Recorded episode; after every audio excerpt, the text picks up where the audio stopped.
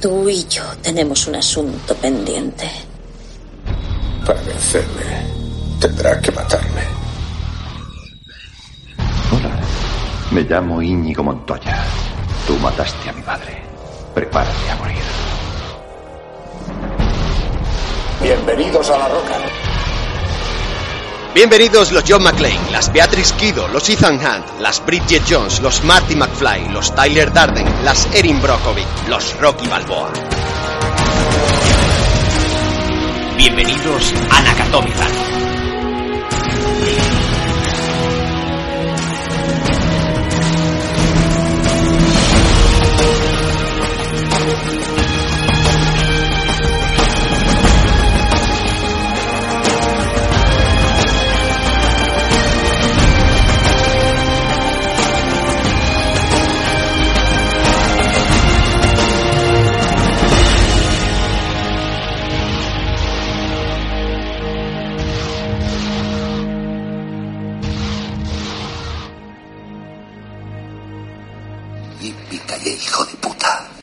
Bienvenidos de nuevo al edificio que está más abierto que nunca por Navidad. Y si la Navidad es magia, hoy os traemos una película sobre la magia, pero una película que es magia. Así que coge tu varita, prepara tu escoba y ponte tu túnica porque el 3x7 de Nakatomi arranca. Y como siempre a mi izquierda, la varita más larga de Hogwarts.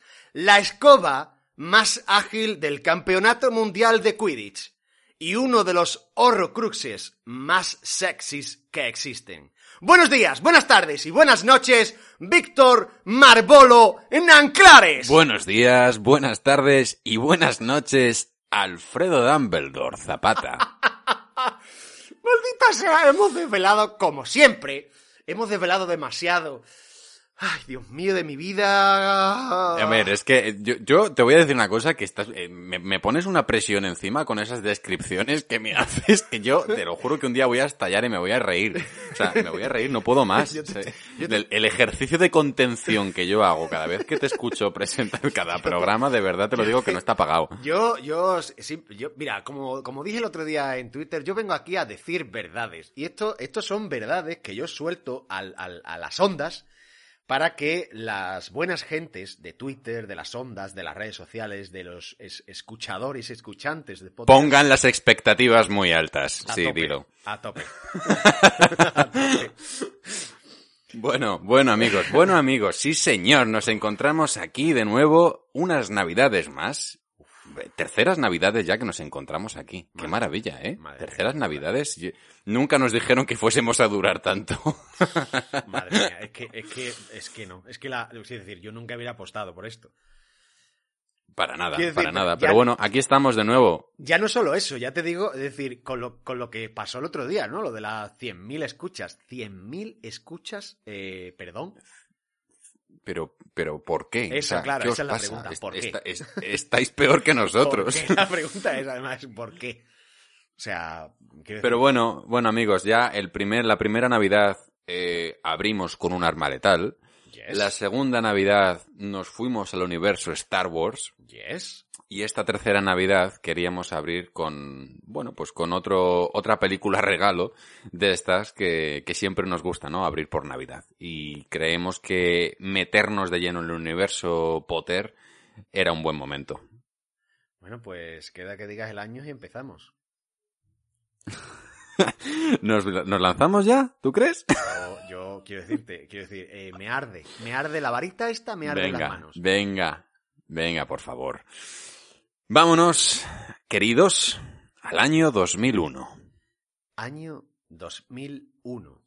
Empieza una saga que es magia.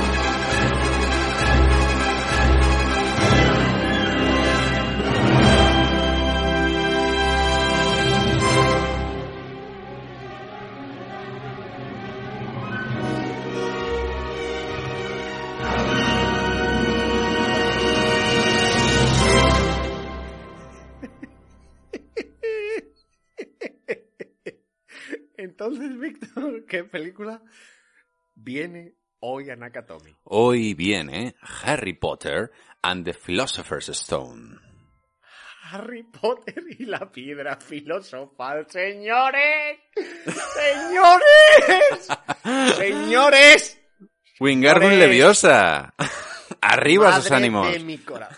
O sea, eh, pero qué, ah, no, señores, no, no, no hace falta ningún conjuro, ya estamos, ya estamos a tope, a tope. Harry Potter. Es decir, nadie se esperaba. Quiero decir, vamos a ver, vamos a ver. Nadie se esperó la irrupción de Harry Potter libros. Nadie estaba Lo preparado para, para Exacto. Harry Potter. El mundo no estaba preparado para el impacto que, te- que tuvo Harry Potter en nuestra sociedad, en el mundo y, y en, y, en, y en todos, ¿no? O sea, sobre todo en la eh, en esta generación, ¿no? Que, que de los 90 que fue tan tan tan grande, ¿no? O sea, que bueno, realmente luego al final es- son libros que ha ido leyendo todo el mundo, no solamente gente de, que, que creció, ¿no? Con ellos. Eh, Al final es, es un- es una historia, son una- es una saga que se ha, se ha sobrepuesto por encima de cualquier prejuicio y, y por encima de cualquier generación, ¿no? Pero, pero Sí. al, al principio estaba muy asociado a, a- a- a, obviamente, a libros infantiles y, por tanto, los chicos, que lo- a los niños que crecieron con, en los 90. Te lo iba a decir además con mérito, ¿no? Yo. ah, quiero decir, eh, yo no entré. Yo no era niño precisamente cuando, cuando aparece Harry Potter. eh, y no me coge la ola de, de- del Potter fan. Yo, yo no entro en los libros en esa época. Yo por esa época estaba con fantasía épica, estaba con Señor de los Anillos, estaba en otro rollo diferente. Y no entré en esa ola. Los leí bastante después. Y tengo que decir que, que están ahí y siguen ahí por mérito propio. Por mérito propio, es decir, los libros son buenos. Te guste más eh, J.K. Rowling, te guste menos, estés más de acuerdo con ella, estés más de acuerdo o menos de acuerdo, pero eh, quiero decir, la calidad está ahí y los, los libros y el, universo y el, el, el fana, el fan, eh, iba a decir fanatismo, pero el, lo, que les rodea, ¿no? El, el, Sí, el sí, sí. fenómeno fan que les rodea está ahí y creo que con derecho propio.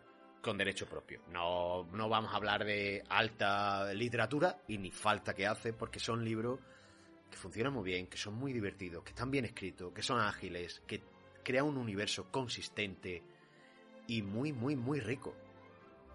Mira, esto, esto realmente tiene que ver un poco. Hoy no, no nos vamos a adentrar demasiado en, Sí, en- en sí. la figura de la autora o de, o de los libros. No, no porque no, no, no porque no queramos, sino porque entonces habría que. El podcast duraría el triple y, Claro. y entonces sería otro programa. Sería. Y ya, entraría- y ya entraríamos en podcast sobre libros. Sobre Claro, libros. claro. Pero nos vamos vamos, a- nos vamos a centrar sobre todo en, en, en la película, pero, pero es verdad lo que está diciendo Alfredo. O sea, que, que hay que, hay que resaltar ciertas cosas que son obligadas, sobre todo si vamos a empezar por el principio, ¿no? Por, por la película de, la, de la piedra filosofal, que es la, que nos ocupa hoy, ¿no?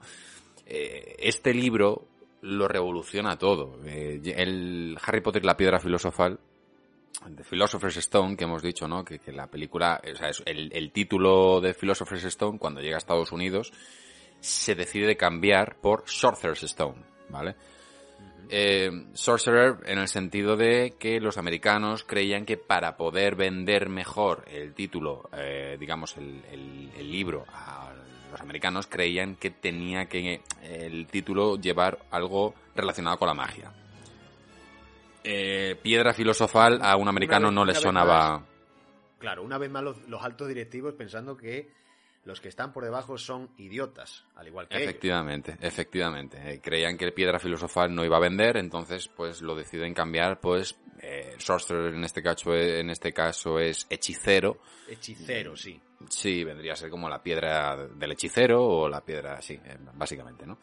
Entonces, bueno, eh, llega a las librerías en 1997. En el 98 se publicó en Estados Unidos. Y ya un año después, fijaos esto, ¿eh? O sea, tened en cuenta, por favor, eh, cuánto tardó Tolkien, ¿no? En tener su adaptación hecha. Muchísimo, ¿Cuánto- muchísimo. ¿Cuánto tardó, eh, yo qué sé, las adaptaciones de Narnia? ¿Cuánto tardó, mm, no lo sé, o sea, tened en cuenta esto, ¿no? Vale, pues en el 98 que se publica en Estados Unidos y ya un año después Warner ya se hace con los derechos para siete películas.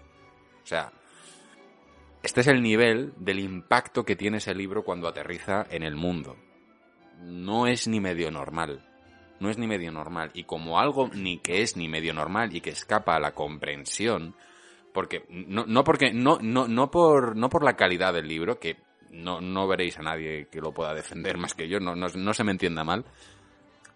Cuando digo que, se, que escapa a la comprensión, me refiero a, cosas como las que estoy diciendo. O sea, hay millones de, libros infantiles y no infantiles que, de los cuales se pueden hacer películas constantemente, ¿no? Y, series y adaptaciones y, y sagas enormérrimas. Sin embargo, Harry Potter conecta con algo del, lector de ese momento que se vuelve un fenómeno mm, que arrasa, pero un, fenómeno incomprensible y, devastador, ¿no? O sea, quiero decir, todo el mundo, ese nivel, ese nivel, por favor, yo recuerdo, yo recuerdo, y con esto ya, luego ya vamos a la película, de verdad, pero mm, yo recuerdo esas colas que se formaban cada vez que salía un libro de Harry Potter. O sea, esas colas que solo veías en un concierto mm, de los Rolling Stone o después cuando han sacado el iPhone 4 o cosas de estas. Colas enormes en Oxford para ser el primero en obtener el libro cuando abriese a las 9 de la mañana. Gente pasando frío por la noche. O sea, eso es un fenómeno tremendo. O sea, es espectacular. De hecho, de hecho el año pasado eh, estuve de viaje en Oporto. Eh, y, en Oporto hay una, pequeña librería eh, muy antigua, que es donde, eh, bueno, pues donde J.K. Rowling, por lo visto, pues escribió Harry Potter y se inspiró para muchas cosas de la película, o, algunas cosas de la película. Y claro, estamos hablando de 2019. Bueno, pues la cola para entrar en esa librería, para entrar en esa librería y verla por dentro, eh, era de más de una hora. Estamos hablando 2019. ¿Cuánto? 11, 19, 20 años después, ¿no? Sí, sí, sí. 20 años después, 21 años después, ¿vale? De una hora. Y para entrar tenías que pagar un ticket de un euro. Es decir, la, librería se repuso, porque eh, no vamos a engañar a nadie, cuando decimos que cualquier librería pequeña, que sea independiente del círculo grande, sea de, bueno, FNAC, Casa del Libro, etcétera, de un dueño propio, pues lo tienen complicado hoy en día. Bueno, pues esta, esta librería, eh, quiero decir, se ha recuperado y tiene muchísimo beneficio gracias a esto. Gracias a cobrar una entrada, porque sobre todo la cantidad tan grande de gente que estaba entrando eh, se la estaba cargando un poco, cargando en el sentido de se está gastando la librería y necesitan hacer reparaciones. Entonces, para, para un poco frenar eso y conseguir que también sacarle beneficio, cobran un euro o dos euros por la entrada, una cosa así. Entonces, eh, quiero decir, 20 años después el fenómeno, en una cosa tan aislada como una librería de Oporto, vamos a ponernos en situación, mm. sigue atrayendo este tipo de fenómeno fan. Entonces, es realmente fuerte. Yo creo, bueno, no, no yo, yo creo que no se había bebido algo así tan grande en cuanto a libros, ¿eh? Me estoy refiriendo sí, claro, global. También, también sobre todo porque eh, lo que hablábamos, ¿no? O sea, quiero decir, Rowling llega a un momento, llega, nace, no, nace en el sentido de la autora, ¿no? La autora nace en, uno, en un momento en el que ya los medios están vivos, ¿no? Muy cerquita de la era internet, muy cerquita de todo, de, de, de, poder, digamos, ¿cómo decir esto? De poder, eh, de que uno pudiese sentirse parte de un gremio de que ser geek, friki, em, tal, no fuese un insulto, sino un hecho para sentirse, digamos, eh, orgulloso, ¿no? Eso uno, un 10 años antes era, era impensable. O sea, Efectivamente. Eh, eso era imposible, ¿no? Esta cosa de que ahora mismo tú vayas a una tienda como mm, Zara, ¿no? O un Stradivarius o un, no que sea, y te encuentres superhéroes en las camisetas o cosas relacionadas con Regreso al Futuro o cosas relacionadas esto esto esto es esto es eh, eh, claro esto hace 15 años era motivo de burla directamente. Claro esto era motivo de burla entonces raro, eras el quiero decir la cultura pop se ha todo, todo el, creo que mal llamado friquismo se ha metido eh, dentro de la cultura popular y, y, bueno, básicamente porque se han dado cuenta de que vende, de que vende. mucho. Claro, claro. Eh, entonces ahora es guay ser freak, ser geek o, o cualquier término así que, que penséis. O ser simplemente guay. apasionado por la cultura pop, que podría ser Hace también 15 un buen, hace 15 años un buen seudónimo. Eras un idiota y era un raro. Ah, O sea, hace 15 años eras un, eso, un raro y estaba mal visto realmente. Claro, entonces yo creo que Rowling, se, eh, la, la autora, ¿no? Nace, digamos, muy cerquita de, de ese movimiento, ¿no? Cuando empieza a salir ese movimiento de, de, de los foros, de internet, de gente que podía tener un espacio donde poder debatir acerca de lo, lo que había leído. Entonces, eso ayuda mucho, yo creo, a que, a que se forme todo este fenómeno, ¿no? Eh, hay que decir que, bueno, pues que ella, eh, Rowling escribió su primera historia cuando tenía seis años de edad, o sea que ya venía fuerte, y se le ocurre la historia de Potter en 1990, cuando ella esperaba un tren en la estación de King's Cross de, de Londres. Que por cierto, eh, obligado a todo fan de Harry Potter ir allí al andén 9 tres cuartos. O sea, 9 tres cuartos. El texto de La Piedra Filosofal fue rechazado varias veces por bastantes agentes, bueno, agencias literarias, porque no lo veían futuro. Eh, como siempre, el mundo lleno de profetas, Unos visionarios, efectivamente. visionarios, efectivamente, y ella utiliza el seudónimo de JK, ¿no? De JK, por, porque los editores pensaban que los niños no iban a comprar un libro escrito por una mujer. Esto es otro fenómeno, y esto de verdad que es así. O sea, esto es un fenómeno que, y por derecho propio, o sea, no, no es habitual, no era muy habitual que una autora y una mujer vendiera la cantidad que vendió esta mujer. O sea, eh, eso era las cifras de J.K. Rowling. Estamos hablando de que tenía escrito un Stephen King. Estamos hablando, estamos hablando de que tenías que irte a autores ya consolidados y hombres. Entonces, esta mujer revoluciona la literatura. No solo en el, en la- en el mundo literatura, sino de abrirle una puerta a todas las mujeres. Que por supuesto que ya había mujeres es- escritoras y magníficas, ¿no? y, y no ella no es la primera en, en, digamos en abrir eh, la puerta al mundo de la, a, a la autora para, para el mundo de la fantasía pero sí que es verdad que ella mete un pelotazo o sea mete Sí. un pelotazo y dice las, las mujeres también podemos hacer bestsellers sabes Pero, no es solamente que- Es que, es que funciona en muchos sentidos. Es decir, hace bestseller, es una mujer, es claramente público eh, infantil juvenil, eh, el público objetivo de estos libros, y además es fantasía. Es Claro. decir, eh, ahora lo vemos como algo normal y Potter eh, mm, Claro. lo encontramos hasta en, yo qué sé, en todo, en unas braguitas, en unos calzoncillos, en unas zapatillas, en unos calcetines, donde sea. Ahí de todo el merchandising existente posible, existe. Una almohada con la cara de Harry Potter, existe. Pero claro, es que, de verdad, hace 20, 21 años, esto era la locura extrema. Esto no, no, bueno, precisamente esos visionarios de los que acabamos de hablar, eh, quiero decir, lo rechazaron no porque fueran idiotas, es porque lo normal era Por que números. no se vendiera. Claro, o sea, las así. empresas siempre, las empresas se apoyan en números. Esto es así de toda la vida, no estamos descubriendo nada. Entonces las editoriales se apoyaban en números y decían, a ver, es que mm, maravillosa, eres, eres la hostia, escribes muy bien, pero la realidad es que las mujeres no suelen pasar de esta línea de ventas. Así que te vamos a quitar el nombre y te vamos a poner las iniciales. Eh, y lo peor de todo es que, lo peor de todo, entiéndeme, entiéndanme, es que ella acepta porque ella lo ve complicado.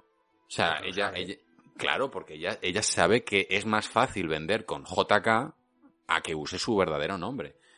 La historia es que cuando salen los resultados de ese primer libro y revienta el mercado, pero es que lo revienta, de repente es un mundo nuevo. Es que esto es un mundo nuevo para la mujer, para la literatura en general. Esto abre, esto abre puertas. Y de repente, claro, o sea, el mundo editorial tiene otra visión. Esta mujer cambia la visión de las editoriales. Este, este es el primer paso que consigue Harry Potter. Ahora veremos todos los demás, ¿no? Pero esta, este es el primer paso de la autora y no es poco. no es poco. No, una auténtica revolución, efectivamente, una auténtica revolución.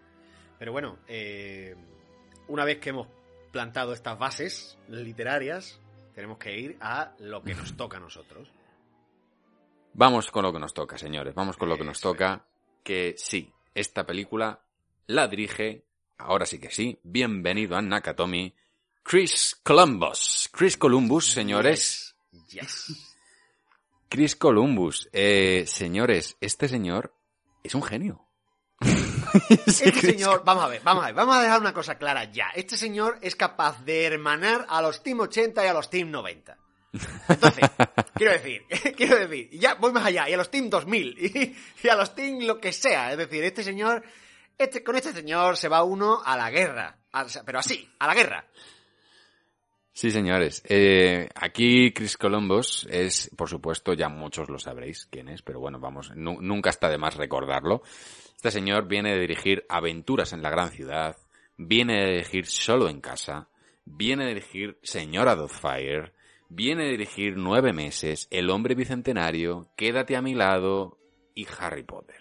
O sea, este señor era un, un must en la infancia. O sea, decir, este, eh, yo, para mí, solo en casa, Señora Dothfire, eh, era, y, por, y solo en casa dos, eh, ojo, la uno y la dos.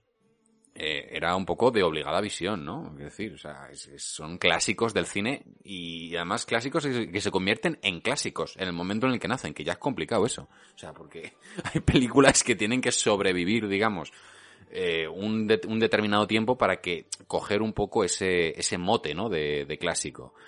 Sin embargo, sus películas nacen y al poco tiempo ya son clásicos. Eh, Esto no suele ocurrir tampoco.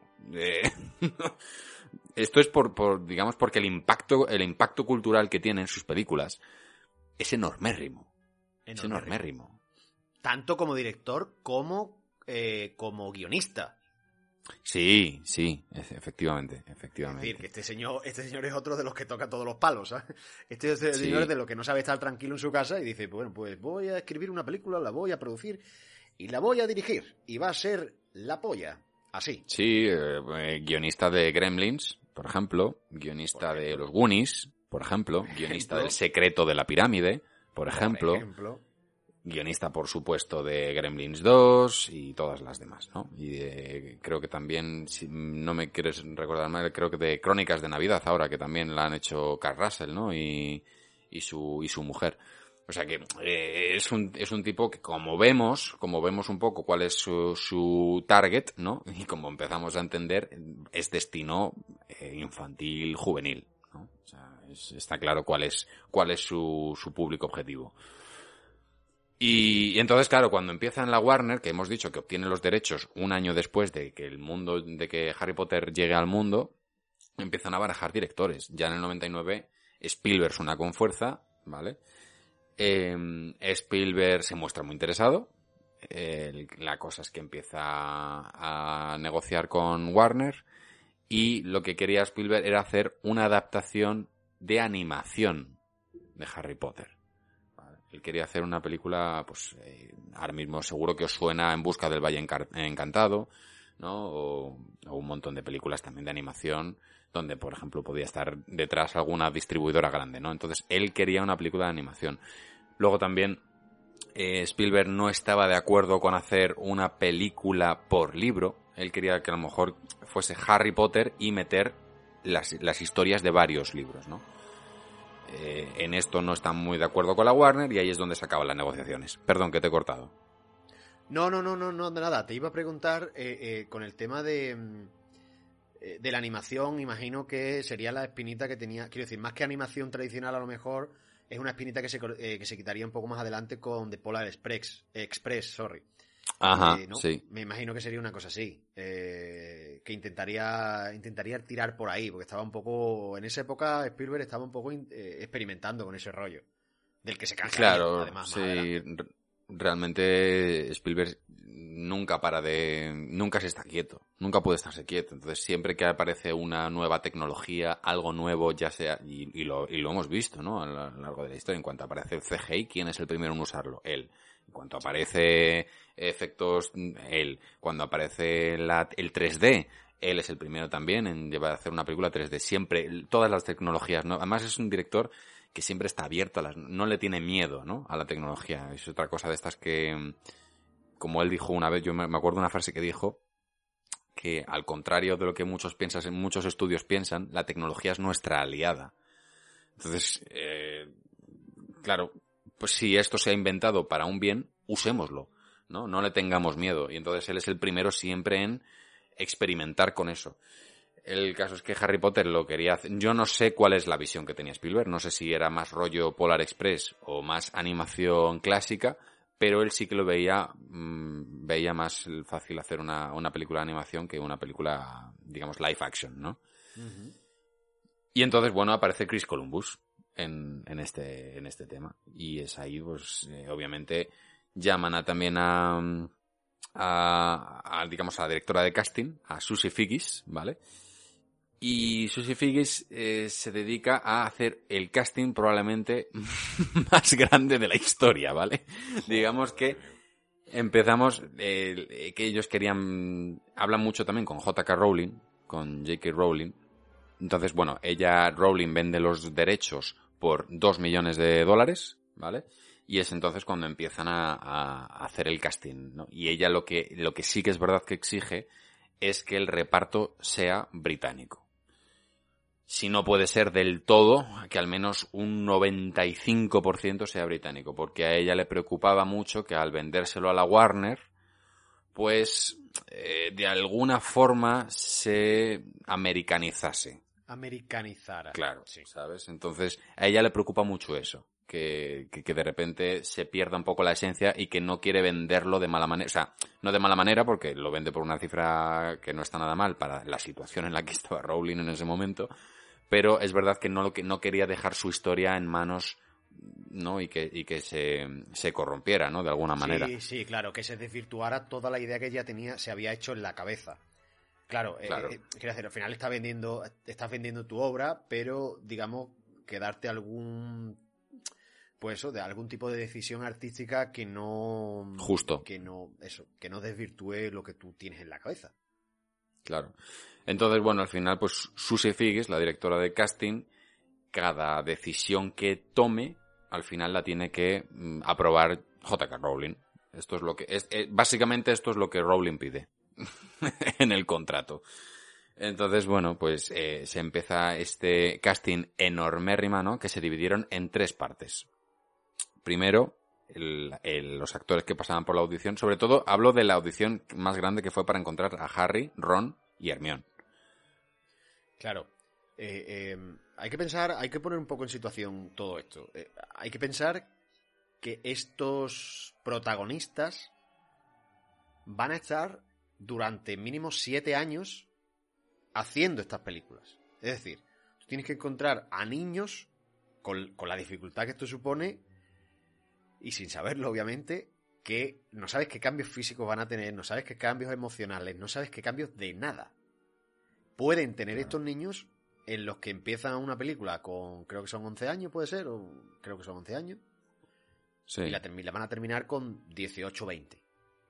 Es decir, esto es un riesgo importante. Porque al y fin y al cabo, si tú tienes, tanto. claro, si tú tienes actores adultos, más o menos, bueno, se comprometen, firman un acuerdo, se van a grabar las películas eh, una al año o una cada año y medio, el tiempo que sea, ¿no? Y ellos se comprometen y tienen pues su calendario activado y, lo que sea, ¿no? y el cambio físico no es tan notable. En los niños sí, obviamente. Un niño que empieza con 11 años y que termina con 18 empieza siendo un niño y termina, pasa por un adolescente y termina siendo casi casi una persona adulta. Eh, entonces, es una cosa complicada encontrar no solo eso, sino que además también juegas con toda la fama mundial, ¿no? Si en el anterior programa hablábamos de Catherine Zeta Jones, que ella iba a su primera premier, ¿no? A su primer estreno. Y, y, y no la conocía nadie, eso le daba cierta libertad, ¿no? A, a, en sus primeras veces, eso nunca más lo podría vivir. Esto ya se sabía que Claro. iba a ser así. Esto se sabía que iba a ser un bombazo. Eh, guste más, guste menos, aunque fuera un fracaso total, quiero decir, esto marcaría de muchas formas la carrera. Porque si no es nunca más, la va a marcar eh, durante muchos años la, la- la carrera de esos pequeños actores. para poder conseguir, o si quieren siquiera eh, dedicarse a la, a la interpretación. Y si es un bombazo, como fue, y como estaba previsto que fuera, ¿no? Por la fuerza que venía Claro, ya claro. con los libros. Pues tu vida iba a cambiar para siempre, te guste o no te guste. Entonces, Sobre todo porque es una producción en la que se mete una, una pasta importante. O sea, estamos hablando de que Warner es verdad que compra los derechos, pero es la, epa- una, la primera película, 2001, estamos hablando, Warner mete 125 millones de dólares. O sea, es, una producción bastante chula. Quiero decir, o sea, aquí, aquí, aquí hemos venido a jugar, ¿sabes? O sea, hemos venido a hacer las cosas bien. sí, sí, Entonces, aquí bueno. echa- aquí, aquí la Warner echa el resto total. Claro, eh, entonces bueno, ellos, mm, digamos que la- lo que decía, ¿no? Se, digamos que las audiciones se dividen en tres partes. La primera es que los actores tenían que leer una página de la novela, ¿vale? De manera normal, neutra. Ellos iban allí y leían una página del libro de Rowling. Y en caso de ser llamado después, el siguiente paso sería ir e improvisar una escena de estudiantes de Hogwarts. ¿Vale? Esa era la segunda fase. Si te llamaban después, tú ibas allí y te ponían, digamos que Chris Columbus les hacía hacer como que estuviesen en la casa de, en la casa que les tocase, ¿no? Pues ahora mismo estáis en, en Gryffindor. Slytherin, está ahí Y ahora imaginad que estáis haciendo deberes y tal, y a ver cómo lo hacéis. Y finalmente, después de eso, si pasaban ese segundo casting, ellos tenían que ir a leer varias páginas del guion, del guion ya definitivo, delante del director, de Chris Columbus, ¿no? Y leer las líneas, digamos, poniéndole un poquito de emoción y tal, pero sin... eh. Chris Columbus, claro, Chris Columbus decía que no les metía demasiada presión, o sea, que simplemente como, como a ellos les apeteciese hacerlo. Eh, bueno, curiosamente, Chris Columbus al final decía que muchas partes de los guiones que les daba a veces, en lugar de, como el, el guion no estaba muchas veces terminado de Harry Potter, les daba el guion de el jovencito Sherlock, del joven Sherlock Holmes. Y Después, de- eso- después, después voy a contarte algo que he escrito sobre eso. no me digas, bueno. Sí, sí, sí.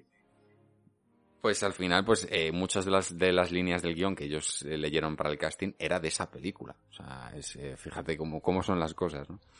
Y bueno, y eh, vamos a, digamos, a uno de los magos principales de la historia, que, que probablemente es uno de mis personajes favoritos, y de, y de, me imagino, no mío solo, sino de mucha gente, ¿no? Que es Dumbledore. Ay. Eh, al Ay. principio, bueno, pues es Richard Harris, ¿no? Quien toma este, este papel, este rol. Y lo curioso es que Richard Harris no le convencía del todo este, este, hacer, hacer esta película. No le llamaba del todo la atención y es cuando su nieta le amenaza con dejarle de hablar para siempre cuando Ostras. Richard Harris dice que sí. Ostras, chaval. Joder, esto no es como. Richard esto no es como Harris. lo- lo- esto no es como los hijos de Frank Langella cuando hizo Skeletor, ¿no? Que fue como, papá, hazlo, hazlo. Tienes que hacer de Skeletor que me gusta mucho. No, no, abuelo. No, o, eh, o acordaos, acordaos del hijo de Vigo Mortensen. Cuando le dijo, ostras, que te han ofrecido hacer eh, Aragorn y tú has dicho que no sabes quién es. No, no, no, no. O sea, No, espérate, espérate, papá, espérate. Esto es diferente. Esto es un poco. eh, eh, abuelo. En lo que te queda de Richard vida- Harris, Claro, en lo que te queda de vida, que no es demasiado, abuelo, que no es demasiado, Spoiler. no vas, no vas a volver a hablarme. Claro, eh, Richard Harris, imaginaos, ¿no? A Richard Harris en una comida de sábado con sus nietos, con su familia, pues comenta, ¿no? De, oh, pues sí, habla con la Warner que quieren hacer un- una serie de Harry Potter y yo pues como que les he dicho que no. Y yo quiero imaginarme la cara de esa niña que se atraganta, ¿no? Con los macarrones. se atraganta con los macarrones y le pregunta, ¿cómo? ¿Y qué, y, qué papel que te- tendrías que hacer? No sé, de un tal Dumbledore. Y yo me imagino esa cara de esa niña mm, que se le sale la Coca-Cola por la nariz y le dice, vamos a ver, abuelo, abuelo, ven aquí. Porque puede que esta sea nuestra última conversación. Abuelo, siéntate. siéntate tranquilo. Abuelo, Por cierto, abuelo, ¿qué le pasa a los original. ¿Qué le pasa a los actores británicos con los magos? Es decir, a este señor con Dumbledore y a Sean Connery con Gandalf. ¿Qué, qué, qué les pasa? ¿Qué les pasa? Pues que yo creo que es verdad que, que- a los británicos, pues esta cosa, ¿no? Esa temple de... Y, y, y, vamos, date por seguro que pensaron en Anthony Hopkins también. O sea, da- date por seguro, vamos. Bueno, al final Richard Harris obviamente dijo que sí, obviamente dijo que sí, leyó, aceptó leer el guion, aceptó leerse la novela y le encantó. le encantó, pero en un principio había dicho que no. Y bueno, yo creo que ahora mismo, habiendo presentado a Dumbledore, es un magnífico momento para conocerle. Buenas noches, profesor Dumbledore. Son ciertos los rumores. Albus. Eso me temo, profesora. El bueno y el malo. ¿Y el chico? Hagrid lo traerá. ¿Crees sensato confiar a Hagrid algo tan importante como esto?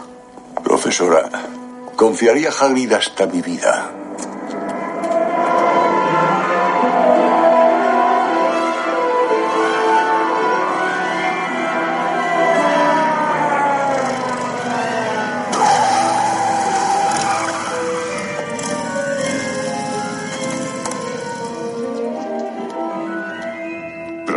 Dumbledore, profesora McGonagall.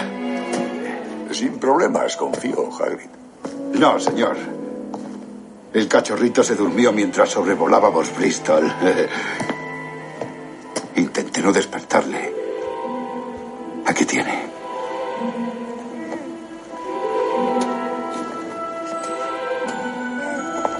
Albus, ¿cree que se encontrará salvo? Dejándolo con esta gente, los he observado todo el día. Son los peores muggles que se pueda imaginar. Un desastre. La única familia que le queda. Este chico será famoso. No habrá ningún niño en nuestro mundo que no conozca su nombre. Exacto. Y es mejor que crezca al margen de todo eso. Hasta que esté listo.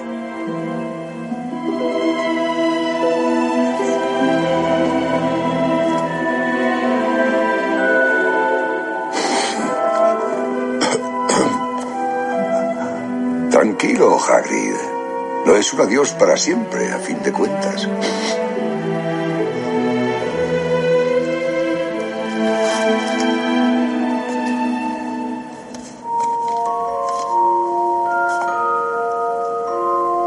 Buena suerte, Harry Potter.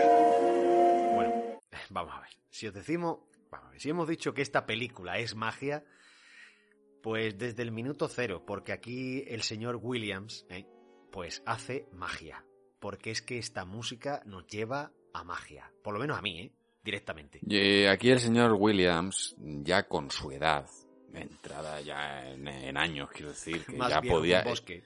Ya es un señor que ya eh, en, en 2001, te estoy hablando en 2001, en, en 2001 es un señor que ya podía haberse retirado perfectamente, o sea, con lo que ya había hecho este señor, que ya venía de hacer en los 70 lo que había hecho con Tiburón, con la Guerra de las Galaxias, en los 80 con Indiana Jones, con, con- pues con- con todo lo que sabemos, ¿no? Los 90 con Jurassic Park, con Hook, con la lista de Schindler, y de repente se marca esto en el año 2001. Eh, es- a mí me recuerda un poco, John Williams me recuerda un poco a estos, a estos deportistas, mm, iba a decir futbolista, pero en general deportistas, ¿no? Que cuando ya la gente dice, bueno, yo, está en los últimos años de su, de su plenitud, ¿no? Deportiva, ya le quedan los últimos coletazos por dar y de repente te saca una nueva obra maestra y dices tú, pero vamos a ver, pero vamos a ver, si usted ya tendría que estar retirado, ya, usted ya, usted ya ha hecho lo mejor. Usted ya, usted ya ha pasado lo mejor de su vida. Ya, mm, ahora debería ser, pues esos momentos donde hace ya, pues cosas que ya te resuenan a otras cosas, pero no hace nuevas obras maestras. John Williams jamás se cansa. Y John Williams, yo jamás puedo, yo jamás puedo ba- bajar la guardia con él. Te lo digo en serio, o sea, cada vez que No. voy a ver una nueva película de John Williams, siempre me mantengo alerta. No me pasa con todos los compositores, ojo. No me pasa con todos los compositores. Eh, Con Williams siempre digo, ojo, a ver qué se marca esta vez. A ver qué se marca esta vez. Y es un señor ya que eh, a día de hoy, eh, estoy hablando, y, en los 2000, mm, después de Harry Potter, haría bandas sonoras como Atrápame si puedes, eh, la trilogía, por supuesto, mm, de episodio 1, 2 y 3 de Star Wars, la nueva trilogía también que ha hecho de Star Wars es suya. Eh, es un no parar, es un no parar. Es insultantemente buena esta banda sonora. Esta banda sonora es insultantemente buena. Este señor crea el tema de Hedwig, que es el, eh, las, las notitas ¿no? de, de piano ¿no? que, que solemos relacionar con Harry Potter. Y solamente esas notas, esas notas, te hacen, evocan magia. Esas, esas notas evocan magia. Sí. Es sí. espectacular. Si alguna, vez, si alguna vez pensaste cómo se escucharía la magia, pues este señor lo sabía y se escuchaba así. Pero así, o sea, es que no hay otra cosa. Igual que la aventura suena a Indiana Jones, igual que el superhéroe tenemos metido en la cabeza que eh, es Superman. Y no lo entiendes muy bien, pero es que la realidad es que funciona. Y no lo hemos dicho por decir. Es decir, yo he empezado diciendo esto porque sinceramente lo creo. Yo escucho esto y de repente suena a magia. Y cuando ya suenan con, no sé, son campanitas, no sé qué es lo que suena exactamente, es más todavía, es brutal. Y es que, quiero decir, siempre decimos lo mismo, ¿no? ¿Cómo arrancan este tipo de películas? Y es que esta película arranca así, empieza evocándote magia, empieza eh, llevándote a una cosa que no es terrenal, algo raro es, pero además es algo bueno, porque no, lo, no, no te lleva, no te evoca algo malo. Y ahí de repente el título, ¿no? Warner Brothers y el título de la película. Y esto es marca Warner Brothers. O sea, marca Warner Brothers. Sea, si pensáis en otro tipo de películas como, pues no sé, se me viene a la misma a la cabeza Batman Vuelve. Eh, no voy a decir que sean iguales, no voy a decir que tengan nada que ver, pero hay algo de Warner Brothers ahí. Total, total. Y es más, te iba a decir una, te iba a decir una cosa, ¿no? Que esto que estás comentando tú, ¿no? Que, así es como suena la magia, ¿no? Decías tú. Así es como, yo añado, así es como suena la magia de Harry Potter.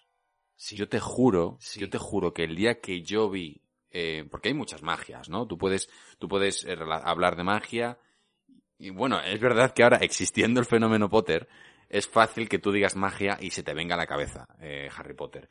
Pero antes de Harry Potter, No. antes de Harry Potter, si tú decías magia, bien te podía evocar a la magia negra, ¿no? La magia Eh, negra, esta, esta magia de...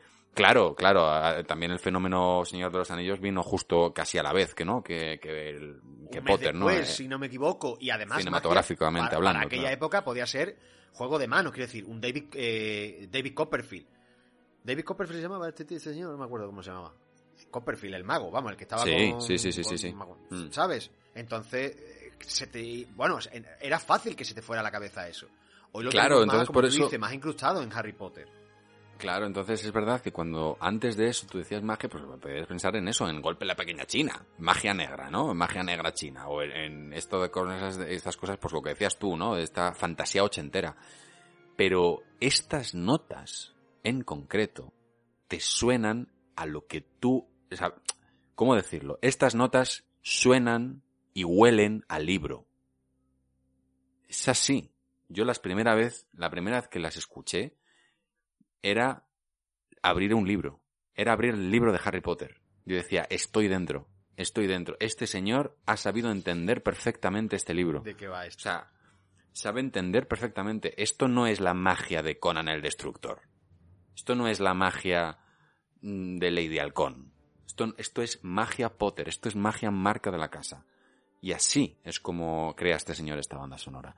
Entonces, ese primer momento en el que vemos a Dumbledore recoger la luz de las farolas de la calle Private Street, ese momento en el que McGonagall pasa de convertirse en gato Qué, qué- qué acierto, qué acierto que sea con las sombras, qué acierto que sea con su sombra. Qué maravilla, qué maravilla. Y ese momento en el que llega esa motocicleta volando con Hagrid, bueno, bueno. Qué, Mira, qué- mira. qué- qué absoluta maravilla, yo te juro, mira, ahora mismo se me están poniendo los pelos de punta, solamente porque me recuerda, me recuerda yo la primera vez que yo vi eso, te juro que yo era como abrir, como estar dentro del libro. Sí. Es que decir, no se ha podido entender mejor esto. Exacto. Esta película, esta, eh, creo, creo que concretamente esta película, una de, la, de, de sus puntos fuertes es precisamente lo que te provoca la película. Porque hayas leído, si lo has leído, obviamente esto es eh, enorme, pero si no lo has leído, como me pasó a mí en su día, te evoca sensaciones, te evoca momentos, te evoca no, sentimientos, no, no, no sé muy bien cómo expresarlo, te, te, evoca la situación. Y con muy poco tiempo, y con muy pocas palabras, y con muy pocas cositas, te está evocando magia, te está evocando una situación eh, un poco irreal, ¿no? Cu- Cuando eh, toda, toda la calle está un poco eh, con esta niebla inglesa y, y de repente va quitándole la luz a las farolas y empieza a suceder toda la magia, ¿no? Y además sabes que, que la cosa no empieza demasiado bien. Automáticamente después de eso ya vamos directamente a la realidad y al día a diario de Harry Potter y, y- y es otra cosa diferente. Pero aquí ya, ya te están dando magia. Y cuando al principio hemos presentado esta película como es una película que trata sobre la magia y que es magia, precisamente nos referimos a esto. Y permíteme que diga, porque no quiero que pase más tiempo, porque no quiero que pase más tiempo sin decir lo que antes lo has nombrado tú. Ay, Richard Harris. Ay, Richard Harris. ¿Cuánto de menos? ¿Cuánto de menos? Desde luego, desde luego. Es una, es, es una, es una lástima, la verdad. Y, y yo es verdad que la primera vez que le vi, dije, madre mía, qué buen Dumbledore. Porque hay algo, hay, hay algo de esta peli, y es cierto que yo la primera vez que la vi, mm, tengo que decir que no fui realmente objetivo. ¿Vale? O sea, quiero decir, no, a mí no me pilla esta película en un punto en el que yo pueda verla, ¿cómo decirlo? Con una mentalidad fría. No, mm, me pilla en Sí, un no- momento en el no que... te podías despegar, claro, no, tú no te podías despegar de lo, de lo que habías vivido en el libro. Sí, y por otro lado, mm, si hubiese sido un poco... luego, luego, luego voy a... Vamos a, ahondar en esto. Si hubiese sido un poco fan de verdad, un true fan, ¿no? De esto, entre comillas, como ahora está dando el mundo. No, pues es que los fans de verdad, tal. Si hubiese sido un fan de estos puro, podía haberle sacado mil millones de pegas, ¿no? De decir, pues es que, porque obviamente es una, es una adaptación en el que son lenguajes distintos. Son lenguajes distintos. No todo se puede llevar. Lo vimos, por ejemplo, con El Señor de los Anillos. Hay muchas licencias en, en las, las adaptaciones al cine de un libro. Hay un montón de licencias que se, que se deben de tomar. No solo porque no es que el director prefiera hacerlo así o, o prefiera no no no es que no que es, al es que no es Al posible final es como, al final es como traducir, eh, es que al final es como traducir en dos lenguajes, ¿no? Es decir, si tú intentas eh, traducir una frase literalmente del inglés al castellano, por ejemplo, eh, hay veces que funciona. Y hay veces que no tiene sentido lo que estás haciendo. Entonces aquí pasa igual, es decir, si, si, si en el libro dice que Harry o que Dumbledore eh, levanta la mano y la luz de la farola se le viene al, a la cosa esta, al atrapaluces este, pues a lo mejor eso es así literal. Pero a lo mejor hay pasajes que en los que, por ejemplo, es un pensamiento y eso no se puede traducir al cine. O para traducirlo tienes que hacer otro mecanismo distinto y ahí empiezan, pues eso, la adaptación al cine. Claro, claro. Entonces yo te digo que yo la primera vez que la veo no soy del todo objetivo porque yo estaba muy metido en el mundo Potter en ese momento. Y yo cuando veo todo eso digo, "Pff, eh, me parece bien todo. O sea, me parece bien todo. O sea, y, y- y hasta el momento todo. lo compro todo, te lo juro. Que yo decía, es que esto es una, me parece una adaptación de 10. Te- ojo, también a día de hoy lo sigo viendo. La primera película, esta, esta que estamos eh, tratando hoy, y salvo ciertas cosas que luego voy a mencionar y tal, en general me parece una adaptación bastante redonda de lo que es la primera novela. O sea, me, parece muy, muy, muy, muy, muy cercana a, lo que trataba de contar Rowling. Y en lo que es a Dumbledore, al respecto, la vestimenta, la manera de interpretarlo Richard Harris, la manera de hablar como habla Richard Harris, La manera de es mirar lo que yo había imaginado de Dumbledore. Sí. Es lo que yo había imaginado de Dumbledore. O sea, creo que también lo entiende muy bien. Y en general, porque la profesora McGonagall es, es igual. Yo te juro, te juro. Es que esto lo voy a decir muchas veces hoy. Pero te juro que en mi cabeza era alguien muy parecido a Maggie Smith. La profesora McGonagall era alguien muy parecida a Maggie Smith, te lo juro. Y, verla convertirse de gato a, a Maggie Smith, dije, Dios mío, me acabas de volar la cabeza. O sea, ¿cómo has entrado en mi cabeza y sabías lo que estaba pasando adentro? O sea, mm, me parece que, me parece que sí, que, es un acierto. me parece que es un acierto. Pero bueno, yendo al- a los protagonistas que nos ocupan, ¿no? Sobre todo a, a Harry, ¿no? Y, y al, al resto de- del equipo, ¿no? Que es Ron y Hermione. Hay que decir que los padres de, Daniel Radcliffe, que es el, el actor que interpreta a Harry Potter, no estaban muy de acuerdo con que Daniel Radcliffe fuese al- a la audición de Harry Potter. Eh, no, no le encantaba la idea de, de, que, de que participase en esta producción. Daniel Radcliffe ya había hecho cosas en el cine, pero no les había encantado la experiencia eh, para con su hijo en el mundo de, la, en la industria de, del cine, ¿no? Al final es el guionista y la directora de casting quien tratan de convencerles, van a ver a Daniel Radcliffe a una audición del, del, colegio y es ahí donde, donde hablan con sus padres y les dicen que no se preocupen, que si acepta, si acepta, digamos, hacer el papel de Harry Potter, que ellos iban a tener todo el cuidado del mundo para que su hijo pues recibiese toda la atención necesaria, la atención del colegio, todo, y digamos convencer a los padres, ¿vale? Eh, spoiler, sale mal. Eh, bueno, bueno eh, hay, que, hay que decir hay que decir que eh, efectivamente el mundo del cine es, es un mundo cruel y salvaje y cuanto más subes en el escalafón, quiero decir, mientras más Warner Brothers, Hollywood y toda esa historia es, más salvaje y cruel es. Y si ponen cláusulas, es decir, si al final hay cláusulas de estas de los niños no pueden trabajar más de no sé cuántas horas seguidas, los niños tienen que tener tal para poder estudiar, si existen esas cláusulas, no son por casualidad, son porque generalmente se las saltan a la torera. Y con esto, por lo menos, están un poco amarrados. Un claro. poco. Totalmente. Es que, claro, eso es, eso es precisamente lo que le preocupaban a los padres. Que, que esta producción fuese demasiado grande y que, claro, de repente se viesen diciendo dónde va este, dónde va este niño con, ganando este dinero, cómo va, qué, qué va a hacer, la fama, el no sé qué. No les convencía, no les convencía. Al final, bueno, aceptan. Ron, sin embargo, eh, el personaje de Ron, ¿no? Que es, lo interpreta Rupert Grint. Él sí que, Rupert Grint afirma que ya había leído eh, Harry Potter y él tenía muchas ganas de ser Ron. Eh, él ve, digamos, la audición, que, que el casting que se está haciendo para cogerlo a, a un Ron Weasley, y él lo que hace es mandar un vídeo en el que él canta un rap acerca de por qué él debía ser Ron. qué maravilla, qué maravilla. Eso, claro, eso a la audición, a, digamos, a la directora de casting le parece brillante, porque no lo había hecho nadie hasta el momento, y es lo que le hace destacar ¿no? sí, por encima marco, del resto. Sí. Claro, de repente es como que de un montón de vídeos que recibían, estamos hablando del 2001, claro, de un montón de vídeos que recibe la productora, de muchos rons, de muchos de hola Harry, no sé qué, no sé cuántos. De repente aparece un niño pelirrojo cantándote un rap acerca de por qué le deben seleccionar a él. Porque él, él es el indicado. Claro, ahí la directora de casting dice, pues guárdame este vídeo, ponlo aparte. porque desde luego me parece original. Esto, tengo, que ver, tengo que verlo varias veces, ¿no? Claro, no sé si es bueno o es malo, pero desde luego se, es distinto a los dos millones de vídeos que hemos recibido hoy.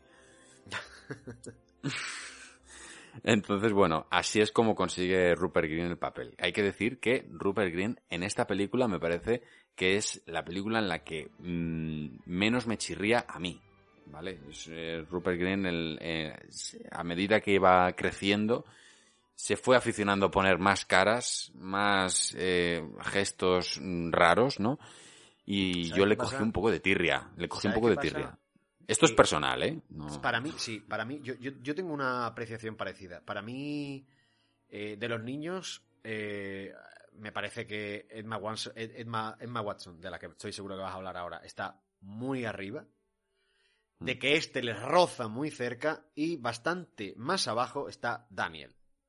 Para mí, sí. ¿eh? Esto es una apreciación personal, esto no va en contra del actor. Creo que después ha ido evolucionando muchísimo pero me da la sensación de que en ese momento realmente son actores Rupert y Emma Watson. Es decir, eh, Hermione y, y, y, Ron. Para mí ellos dos son actores. Y sin embargo, en esta película, Daniel me parece que es un niño que está haciendo esta película. Hay momentos en los que me funciona estupendamente, porque son caras de sorpresa que estoy seguro que en el set pasaban cosas que flipaban, que los niños flipaban, me estoy acordando de alguna cara de Longbottom ahora mismo, eh, como muy espontánea. y sin embargo hay otros momentos en los que el cuerpo me pide mmm, otro tipo de interpretación, otro tipo de interpretación. Con esto no digo que no me guste, ¿eh? Pero para mí, Eh, creo que está muy por encima, Ron. En esta película en concreto. Sí, sí, yo estoy, únicamente estoy hablando de esta película. Sí. si, si toca en algún momento tratar otra, eh, ya nos lo ponéis en los comentarios si os apetece, eh, trataremos más, pero estamos hablando de esta en concreto.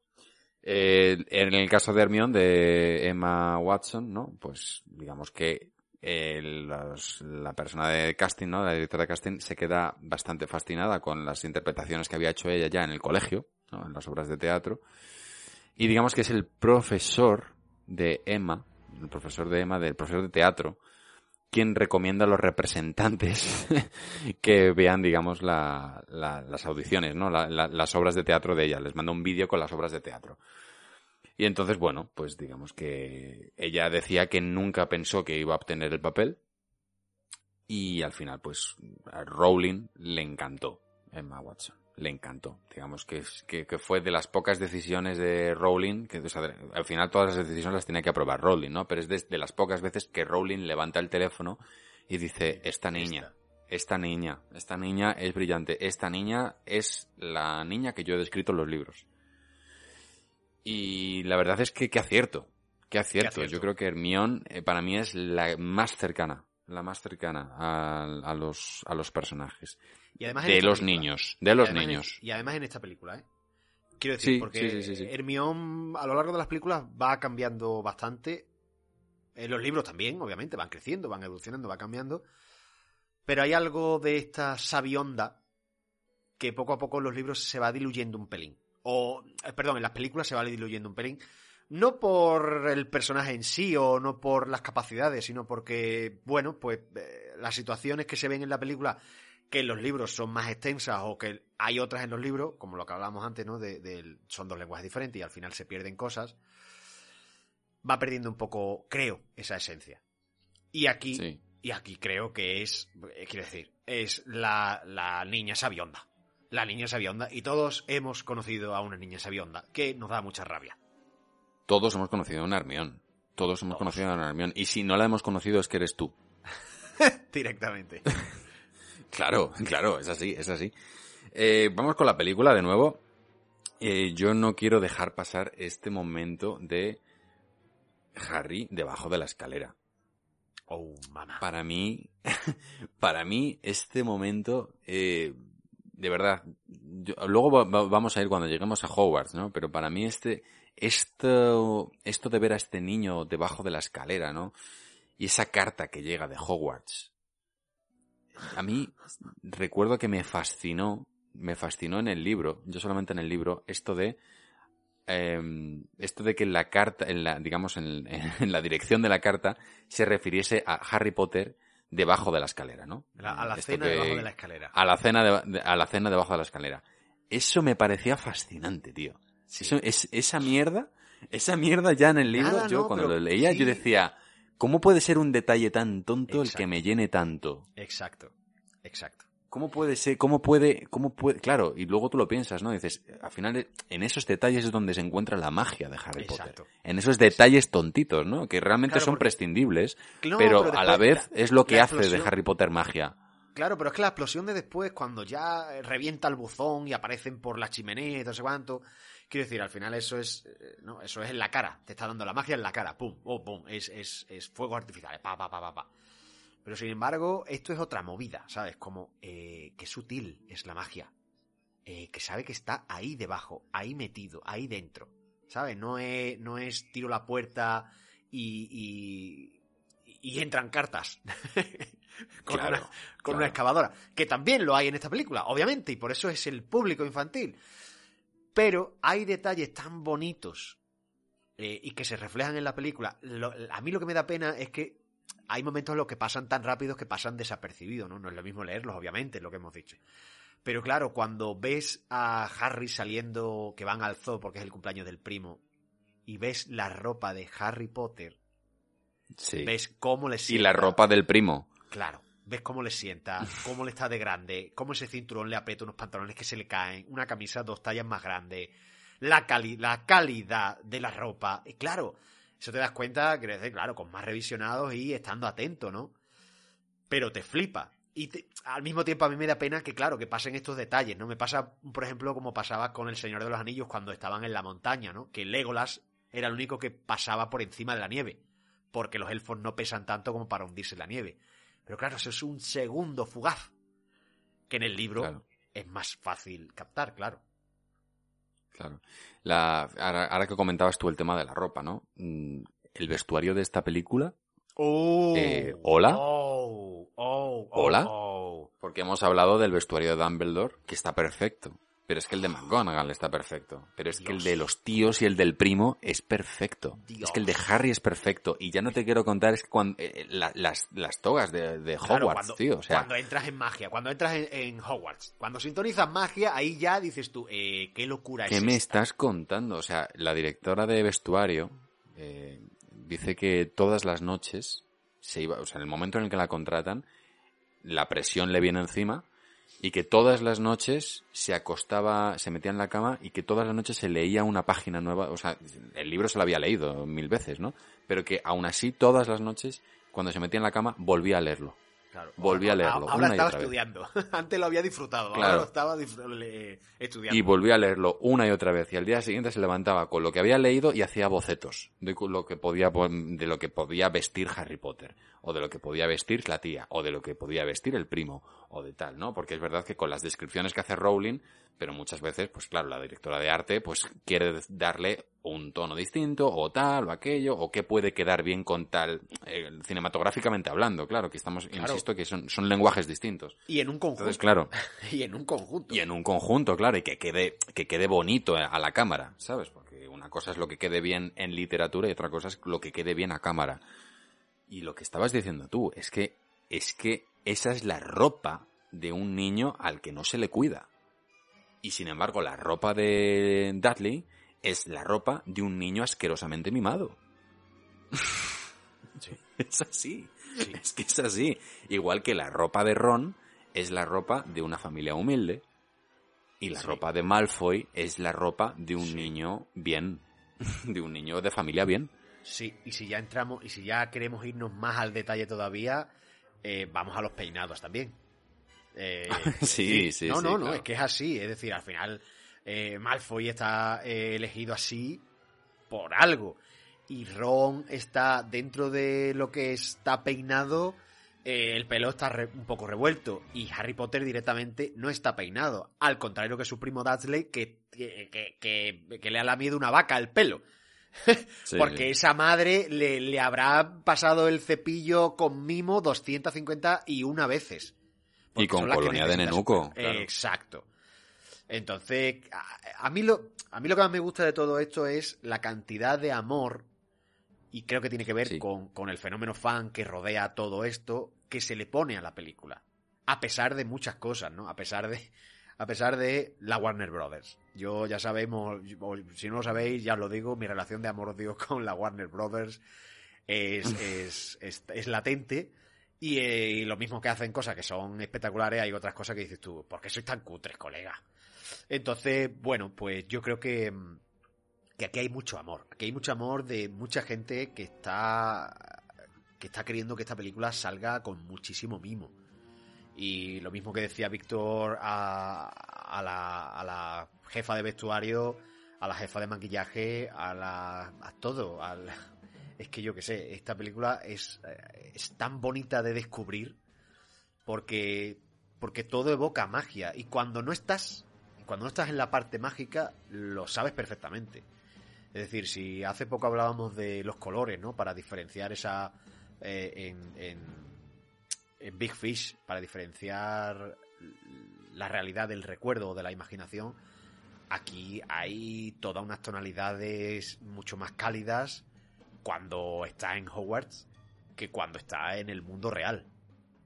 Claro, bueno, sin lugar a dudas, sin lugar a dudas. Y aquí en, el momento en el que ya est- estamos en Private Drive, ¿no? En la calle de, de los primos, o sea, de los tíos de Potter, ese, ese ambiente londinense, ¿no? Sí. Ese ambiente Londres que uno sabe, eh, cuando ha estado allí, sabe lo que es, ¿no? De repente tú ves ese, ese- eh, ves esa imagen de Private Drive, qué maravilla, por cierto, esa imagen del cartel de Private Drive con, con la lechuza apoyada ahí. Que eso ya es icono, ico- icono de la saga, o sea, es icono de la saga. Pero es que de verdad que ves esa imagen y te entra frío. Te entra frío, te entra ese frío de Londres, de ese frío que se te mete en los huesos. El que pesa, sí. No ese- sí. Y, y bueno, entonces, bueno, eh, quiero- eh, por ir avanzando, ¿no? Eh, por supuesto empiezan a llegar las cartas de Potter, empiezan eh, es, ese momento, ¿no? De Harry fascinado con que haya alguien interesado en hablarle. Que eso es una cosa que es un, es un mundo para él. O sea, el tío que no quiere dárselas Claro. y por supuesto cuando ya escapan para, para, Para digamos, para que no lleguen más cartas, ahí sí que sí, amigos, se nos presenta Hagrid. Perdonen la intrusión.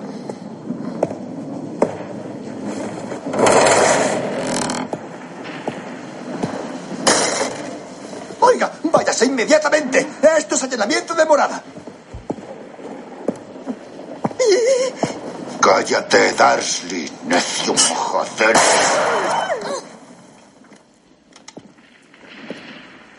No te veía desde que eras un bebé, Harry, pero estás más crecidito, sobre todo por el medio.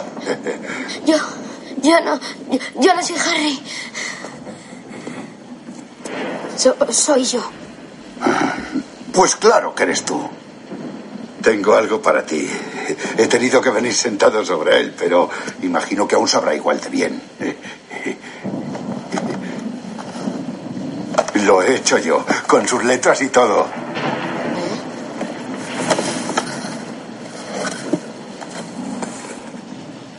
Gracias. No todos los días cumple un 11 años, ¿eh?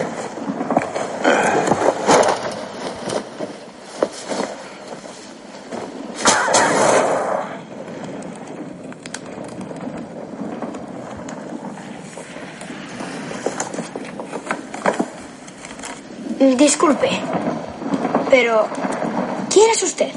Rubius Hagrid, guardián de las llaves y terrenos de Hogwarts. Ya lo sabrás todo sobre Hogwarts. Lo siento, pero no. ¿No? Diantres, Harry, ¿no sabes dónde aprendieron todo tus padres? ¿Aprender qué? Eres un mago, Harry. ¿Que soy qué? Un mago. Y uno de los buenos, sin duda, en cuanto entrenes un poco. No, ha cometido un error. Yo. Yo no puedo ser un, un mago. Yo solo soy Harry. Harry a secas. Bien, Harry, a secas. ¿Has hecho alguna vez algo que no puedas explicar estando enfadado o asustado?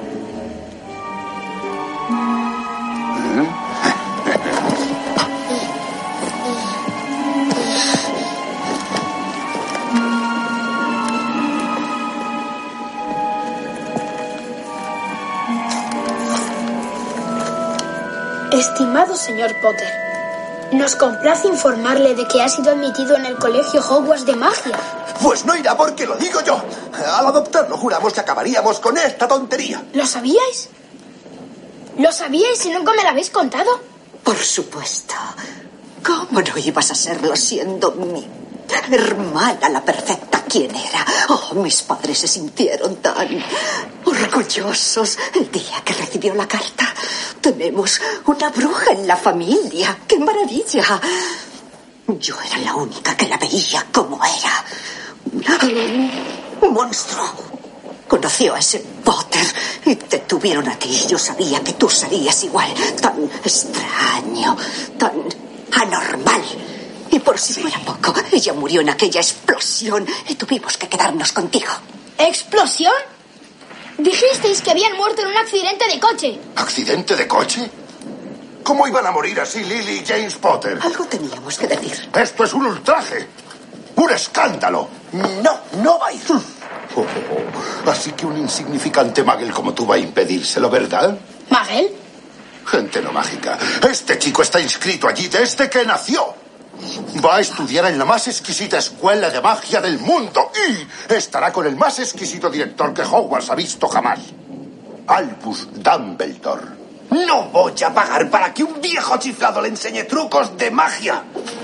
Jamás insulte a Albus Dumbledore en mi presencia.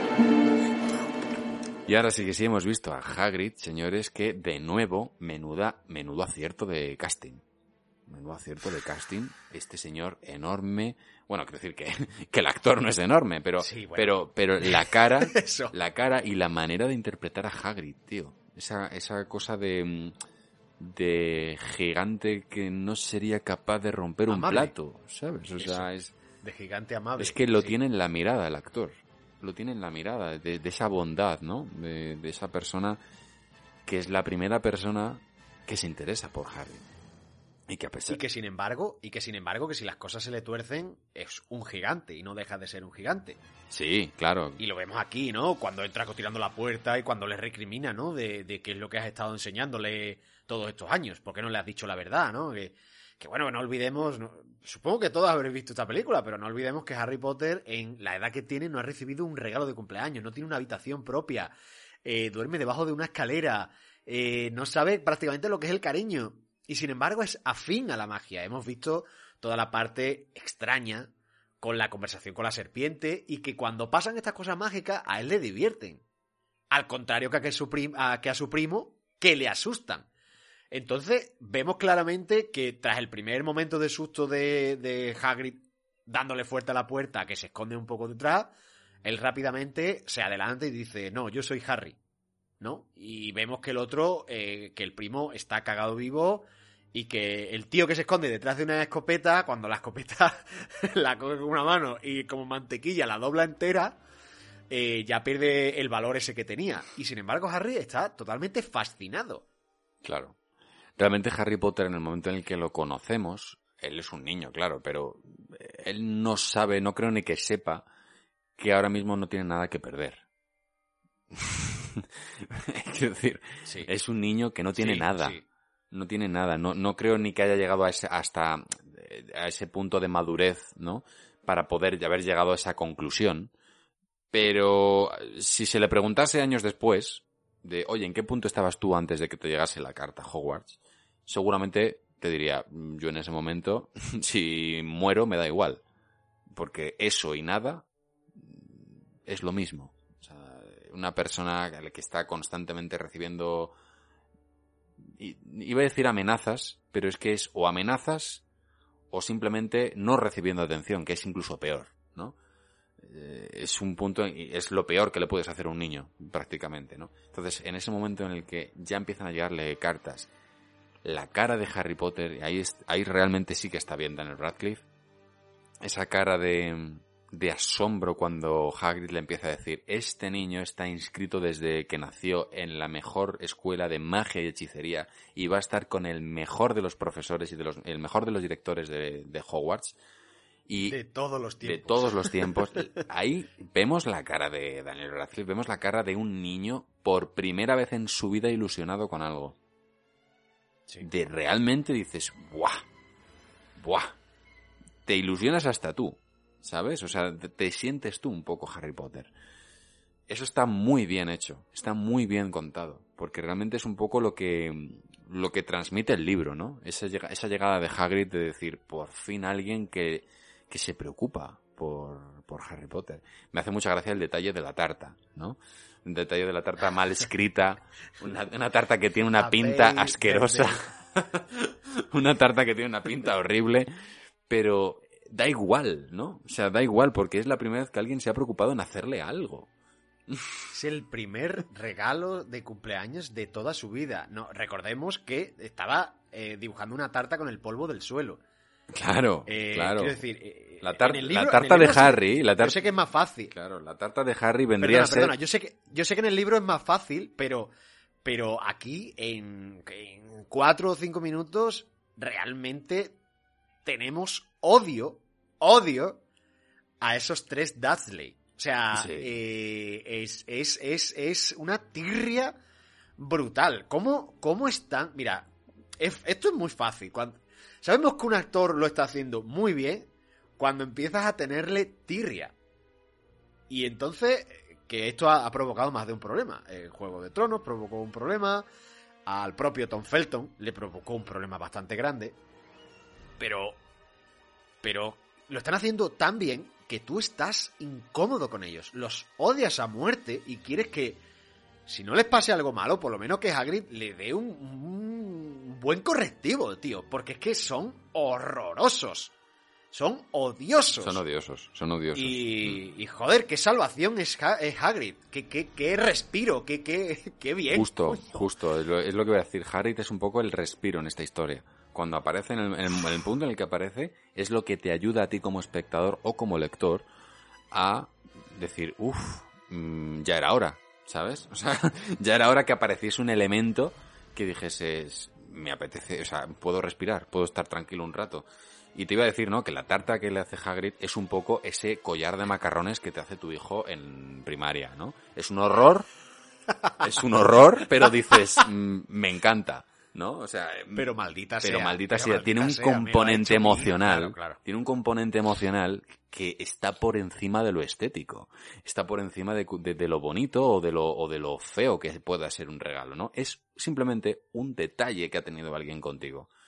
Y eso está por encima de todo, sobre todo en el caso de un niño que jamás ha recibido la atención que tiene que recibir un niño. Mm, A mí, a mí me parece que está todo bien en esta escena, pero ya me parece, ya me parece fascinante y quiero entrar, quiero entrar por favor en ese momento en el que vamos al callejón Diagón. Ah, El callejón Diagón, me estoy llevando las manos a la cabeza. Mm, Mira, mira, mira, mira, mira, mira, mira, mira, mira, mira, mira, mira, mira, mira, mira, esto, vamos a ver, esto eh, en una película de superhéroes es el héroe haciéndose. Es Spider-Man haciendo su traje, haciendo las pruebas de salto, tirando por primera vez la telaraña. Es Tony Stark eh, poniéndose la armadura por primera vez. Es lo que queráis pensar. Es eh, el Capitán América después de ponerse el suero. Se está formando, se está forjando el héroe. Quiero decir, en este, proce- este proceso va a ser mucho más largo, ¿no? y. Pero es algo así, es, es, es ir de compras al, al yo qué sé, no, no, que, yo quiero estar ahí, yo quiero estar Tú ahí, yo quiero estar ir a ese día, claro. yo quiero ir a, a yo, yo quiero todo. Desde, desde Todo aquí- menos la cerveza de mantequilla, menos la cerveza de mantequilla, que yo la he probado. Y señores, señores, eso es, eso es veneno, eso es veneno, Esto es un invento americano. Eh, eso es veneno. Yo, desde aquí, mm, indico que yo me muero de ganas por ir a ese mm, mundo que han abierto en Walt Disney World, que han hecho una réplica del Callejón de Agón. En, hablo del que han hecho en Florida, ¿vale? Por favor, o sea, mm, necesito ir ahí. Necesito ir ahí, ya, por favor. Si no lo sabéis, se pueden comprar varitas mágicas allí o llevarte la que ya tienes, que hay unas varitas mágicas.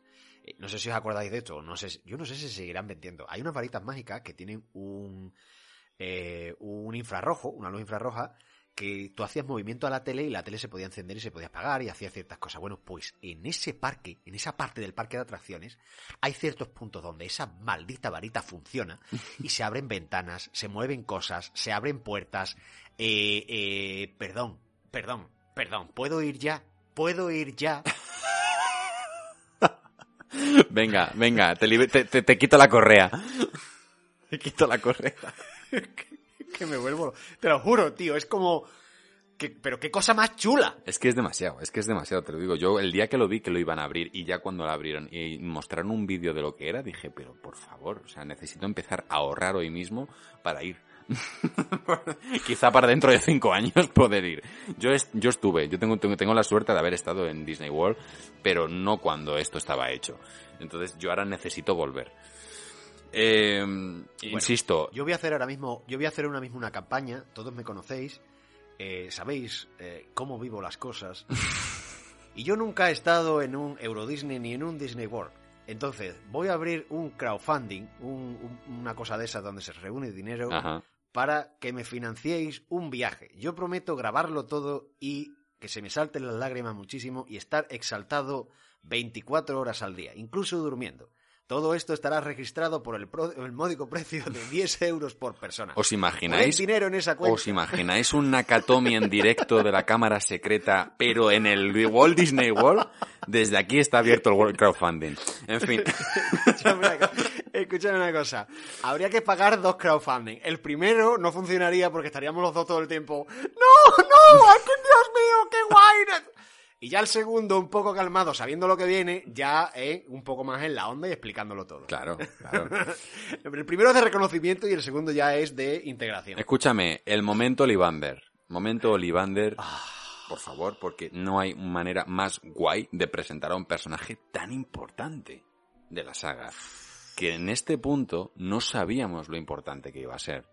Pero esa manera que tiene John Hart de entrar, ole, ole, que entra ya, a- entra, entra deslizándose con la escalera esta de biblioteca, que dices tú, eso es entrar con un personaje. O sea, así se entra. O sea, qué, qué maravilla. Ese señor que, que es que tú le ves y dices, es, un, es la típica rata de biblioteca. Es lo de- con- no rata de biblioteca en el despectivamente, sino de, de ese tipo de persona que, Que no ha salido ahí, ¿no? No ha salido de ahí, que vive ahí. Pero que- porque vive, es, es, es el que le daba los libros a la bella, en La Bella y la Bestia, es, es el que disfruta enterrado en un libro. Es decir, Claro. y, y no, no solo enterrado, sino dándole libros a los demás. Claro, pues en lugar de con libros, con varitas.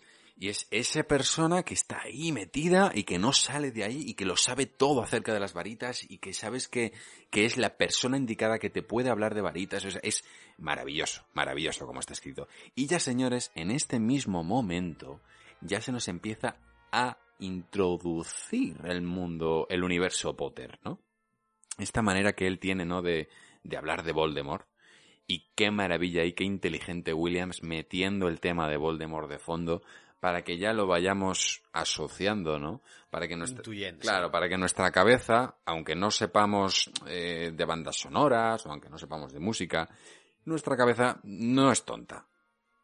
Y ya sabemos cuál es, por, por cierto, desde aquí, recomiendo encarecidamente a los que les encante o les guste el mundo de la banda sonora o simplemente a los que les guste el mundo Potter buscar en YouTube el vídeo que le dedicó Jaime Altozano a la banda sonora de Harry Potter es maravilloso y ahí desarrolla mucho esto que estamos contando que, metes un- una pequeña pincelada que iba a dar ¿no?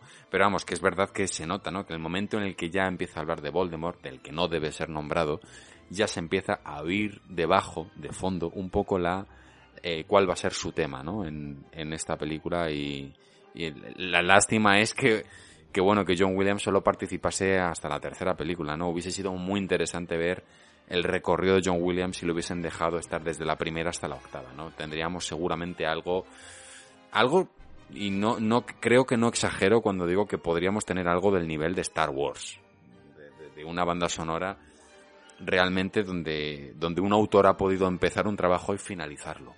Sí, y, y- y tener una evolución, quiero decir, al final, más allá de, de una película, ¿no? Eh, aunque, si tú de- a, prime- a, priori o para unos oídos que no estén acostumbrados o que no les guste simplemente o, o- algo así, mm, serían todas siempre la misma canción, ¿no? Al final se repiten eh, recursos o temas, pero si nos, si nos metemos profundamente y la escuchamos y escuchamos, pues al final encontramos las variaciones, lo que quiere decir cada uno, ¿no? Y, personas, por ejemplo, como lo que toca decir Jaime Antozano, que saben realmente de esto, ya es como que te explican, ¿no? Y, ya descubres el universo completo.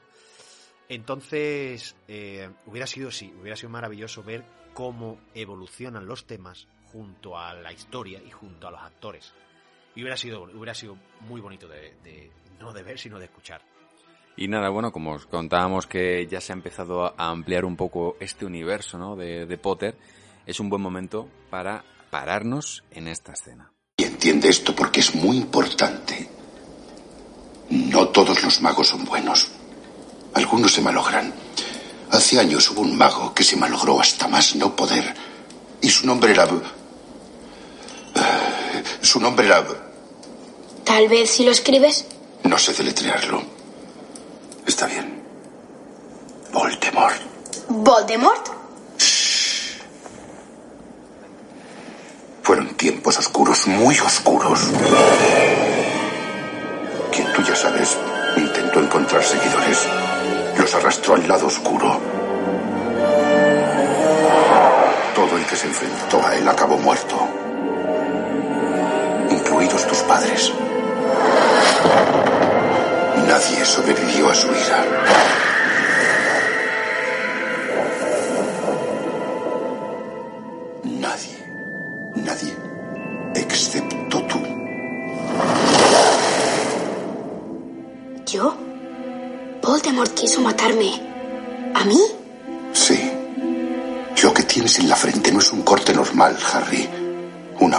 Así solo se produce por una maldición, una malvada maldición. ¿Qué pasó con Vold? ¿Quién tú ya sabes? Algunos dicen que murió. Leyendas, en mi opinión. No, yo creo que sigue por ahí. Demasiado cansado para seguir. Pero hay algo que sí es cierto. Que tú conseguiste derrotarle aquella noche. Por eso eres famoso. Por eso todo el mundo conoce tu nombre. Eres el niño que sobrevivió.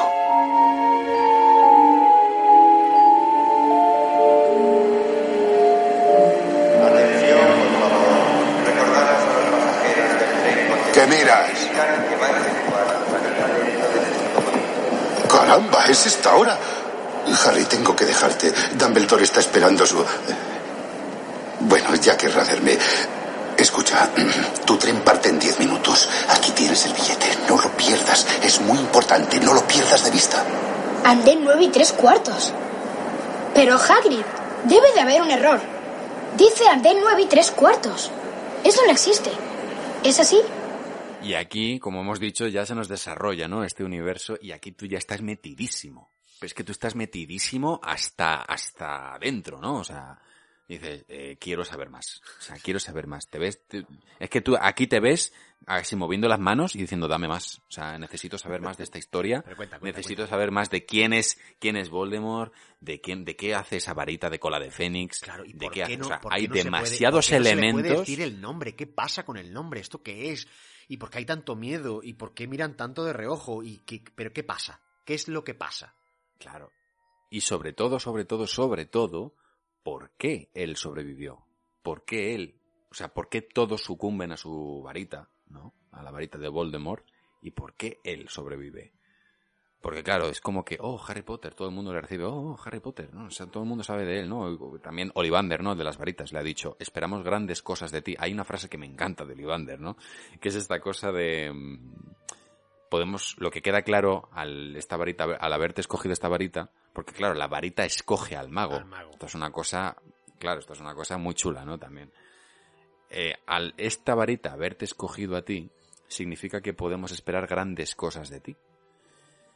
Eh, de Voldemort, claro, Voldemort Claro, él lo dice. hizo grandes cosas, terribles, Terribles. pero grandes. Pero grandes. Tremenda esa frase. Tremenda esa frase. Tremenda también cómo, cómo la dice Olivander, que también es una persona que cucu, ¿eh? Sí.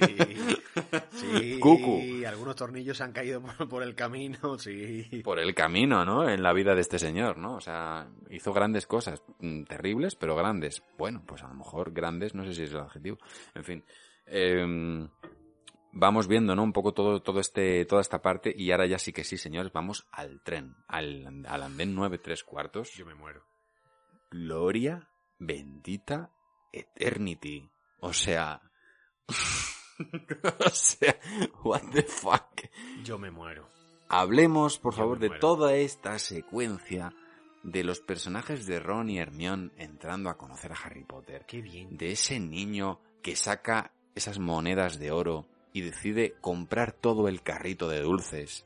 Como no podía ser de otra manera. Claro, no olvidemos que esto es un niño pobre que de la noche a la mañana es riquísimo. Es decir, eh, es un nuevo rico. Claro, de, de repente, de repente, de repente, quiero decir, vamos a ver, pod- podría haber pasado que Harry Potter se hubieran con- eh, convertido en un idiota con dinero. A lo largo del tiempo. A lo largo del tiempo. No ha sido así, ¿no? Al final es un niño que sabe, o una persona que sabe lo que es no tener absolutamente nada y que el dinero solo le sirve para estar, para vivir, ¿vale? Para que no le falten cosas. Entonces, en ese sentido, pues Harry Potter básicamente es un Keanu Reeves, ¿vale? Con menos aureola de santo, con menos aureola de santo. Pero no le ha cambiado el dinero. Pero claro, tampoco, eh, tampoco tiene miedo a perderlo, ¿no? Porque antes no tenía nada. Entonces, ¿por qué no gastarlo? ¿Por qué no gastarlo en chucherías? ¿Por, por, ¿por qué no gastarlo en muchas chucherías? ¿Vale? Y sobre Y la todo, y sobre todo lo que, lo- lo- claro, y sobre todo lo más bonito que esto yo recuerdo que se veía un poco más en el libro y en la película.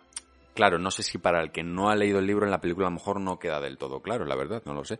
Pero yo ya estoy condicionado porque lo he, lo he leído, ¿no? Entonces, pero es verdad que sobre todo ese gesto el- es un gesto de Harry hacia Ron, hacia su amigo. Porque claro, cuando llega eh, Ron, digamos que saca una, un, en- eh, digamos, un amasajo de chucherías pegadas las unas a las otras Sí, que le ha metido su madre. no sé si un bizcocho o casi, no sé, una cosa así, una, una bolsa de plástico con todo aplastado, sí, efectivamente. pero que realmente eso no tiene buena pinta. O sea, tú lo ves eso y dices, "Mm, no sé si me apetece mm, tomarlo, la verdad. Y yo ahí veo a Harry diciendo, pues, por primera vez voy a gastarme algo yo, por mi cuenta, pero para poder compartirlo con un amigo. Exacto. Esto es una experiencia nueva para mí. Ni siquiera es para mí. O sea, esa, y esa satisfacción que yo creo que todos hemos tenido de poder comprar algo para poder disfrutarlo con un amigo, eso es probablemente algo incomparable. O sea, porque es, es como esa cosa que cuando tú te compras un juguete de niño que sabes que vas a usar con un amigo. Un balón de fútbol, un, un, un- incluso un videojuego que vas a comprarlo para poder jugarlo con un amigo. Un, ¿sabes? Esa, esa experiencia de poder comprar algo que tú vas a poder compartir con otro y que luego te va a dar momentos de diversión porque vas a seguir hablando de cómo lo compartiste.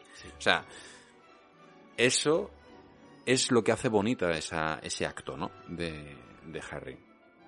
Y bueno, pues eh, la entrada a, a Hogwarts, o sea, cuando ya el tren llega, se bajan los, los pasajeros y esos niños van llegando en barca.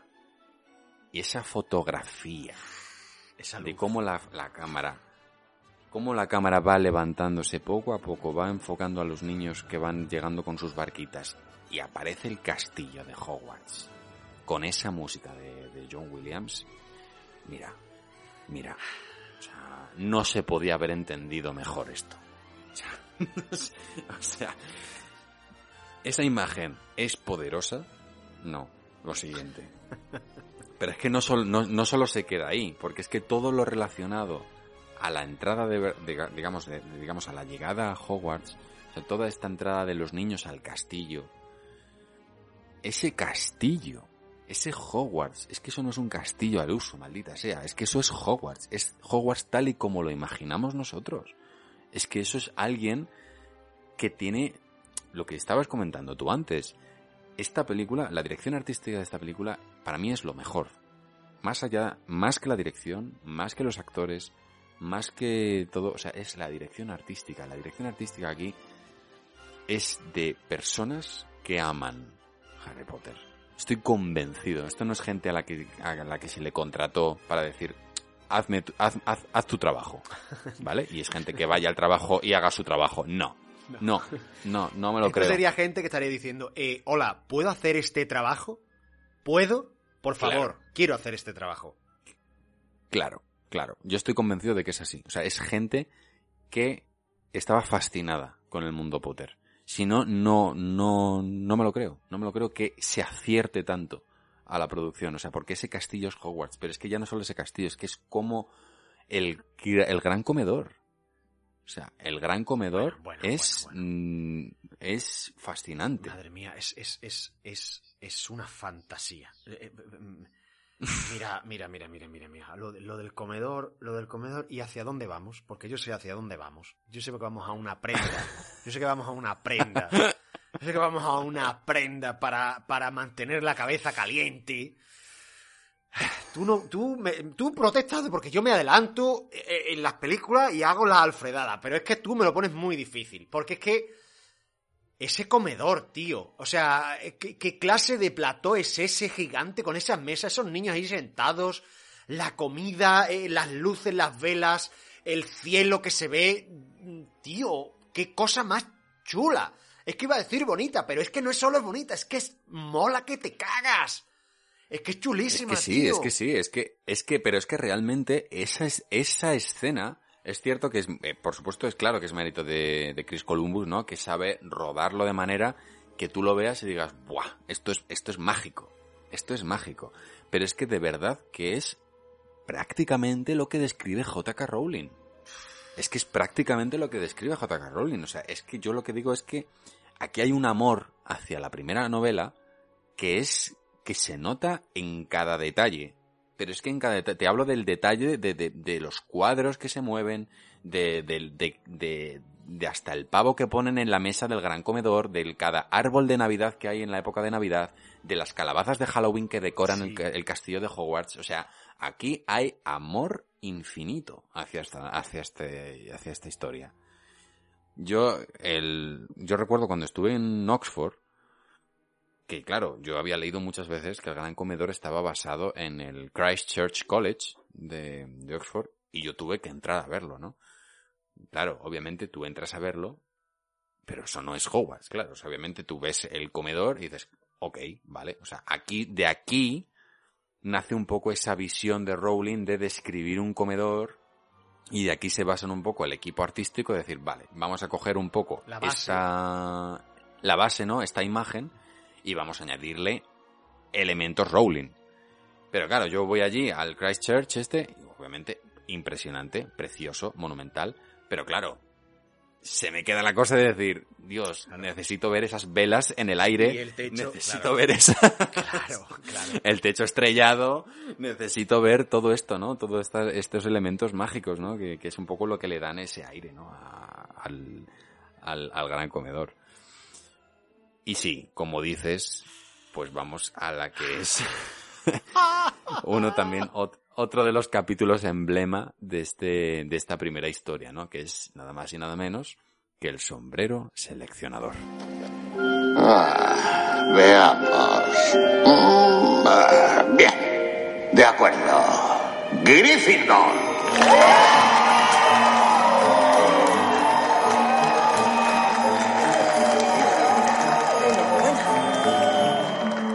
Draco Malfoy.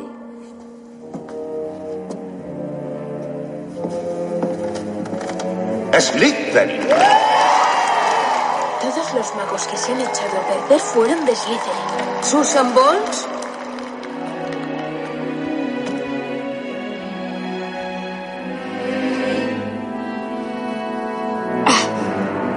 Harry, ¿qué pasa? ¿Dónde te metes? Nada, A ver, estoy bien. Pensemos. Ya sé. Hufflepuff. Ronald Weasley.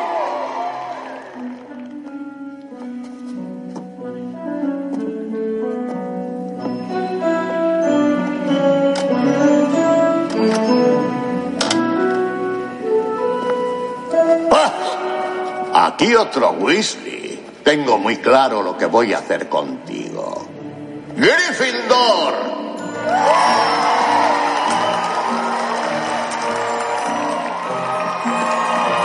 Harry Potter.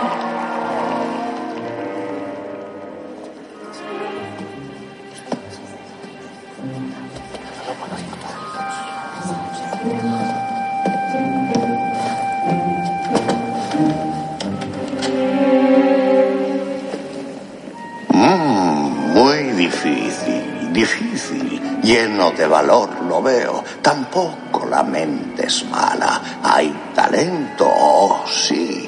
Y muchas ganas de probarse a sí mismo. Veamos dónde te pongo.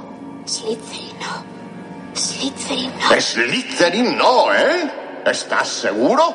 Podrías ser muy grande, ¿sabes? Lo tienes todo en tu cabeza y Slytherin te ayudaría en tu camino a la grandeza. De eso no cabe la menor duda, ¿no? Por favor. Bueno, si lo tienes tan claro, mejor que estés en Gryffindor. Qué maravilla, señores, qué maravilla. ¿A ti no te gustaría que tú te pudieses poner una gorra y te dijese de qué equipo de fútbol tienes que ser? Bueno, eh, escúchame una cosa. A mí me daría. Vamos a ver, claro, es que a mí me daría un poco de miedo. Porque la movida es que te diga el que no te gusta. Eso es una movida. claro, Al igual que le claro, pasa a. Harry. Slytherin no, Slytherin no. Y me encanta eh, cómo el sombrero. eh, eh, esto habla mucho, porque en general nosotros tenemos. eh, O la gente en general tiende mm, a pensar mal de Slytherin. Porque de ahí es donde han salido más magos malos, tal no sé cuánto. Hay como prejuicios, ¿no? Como que Gryffindor es lo mejor. Y en Gryffindor también Mm. hay idiotas y también hay gente que se ha ido con Voldemort. Igual que en Hufflepuff, igual que, eh, igual que en, en, Raven, en Ravenclaw. Entonces, la movida es que aquí hay una cosa que me gusta mucho del sombrero y es que es totalmente neutral. Y le dice, no Claro. quieres, es- no quieres Slytherin, pero podría, pero con tu inteligencia podrías llegar a grandes cosas y podrías no sé qué y podrías no sé cuánto. y ¿No? Y, y es real, eh, quiero decir, y es verdad, ¿no? Porque eh, persiguen, vamos a ver, Slytherin persigue unos objetivos que no son malos per se, es lo que tú hagas con ellos, ¿no? Es decir, tener, tener ambición en la vida no es malo. Lo malo es que la ambición te consuma. O que pases por encima de cualquier cosa por ese, por esa ambición que tienes. Eh, Claro, entonces, yo claro, creo me que- gusta cómo el sombrero lo pone en plan neutral. No, no quieres, no quieres ser grande, no quieres ser no sé cuándo, no, no sé qué. Y él dice, no, Slytherin no. dice, bueno, pues entonces, Gryffindor.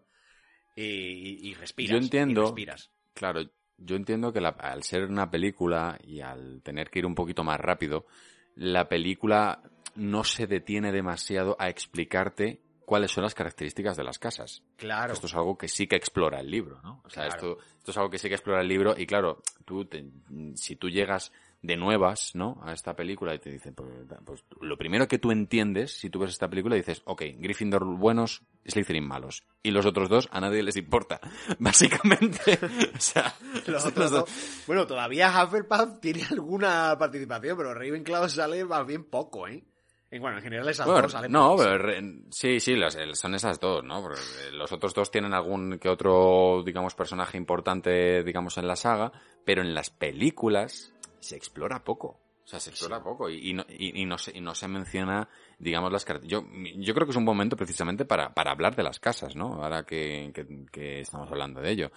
Gryffindor, por ejemplo, se aceptan a los valientes con disposición y coraje, que se supone que es lo que tenía el, eh, digamos, el Godric Gryffindor, ¿no? El que, digamos, el fundador de la casa. Y su, su animal sería el león. El león. Huffle- Hufflepuff, eh, los colores son el amarillo y el negro. Y los, las cualidades serían el trabajo duro, la constancia, la paciencia, la honestidad, ¿no? Eh, bueno, es el, el fundador en este caso ahora creo que es Helga, Helge- o Helga Hufflepuff, ¿vale? Eh, si nos vamos a Ravenclaw, ¿vale? Los colores serían el azul y el bronce. El animal sería el cuervo, ¿no? Y aquí estarían las personas, pues, digamos, desde el aprendizaje, la sabiduría, el ingenio, el intelecto, en general, ¿no? Y el Slytherin tendríamos lo que sería la ambición y la astucia. Aquí en ningún momento se dice que sean malos. Claro. O sea, Bueno, y, y sus la símbolos en la ambición y astucia. El símbolo es, la, la- por supuesto, la, la- la serpiente, fundada por Salazar Slytherin. Y, y ya está, ¿no? Y bueno, los colores que es el verde y el plata. Y el plateado.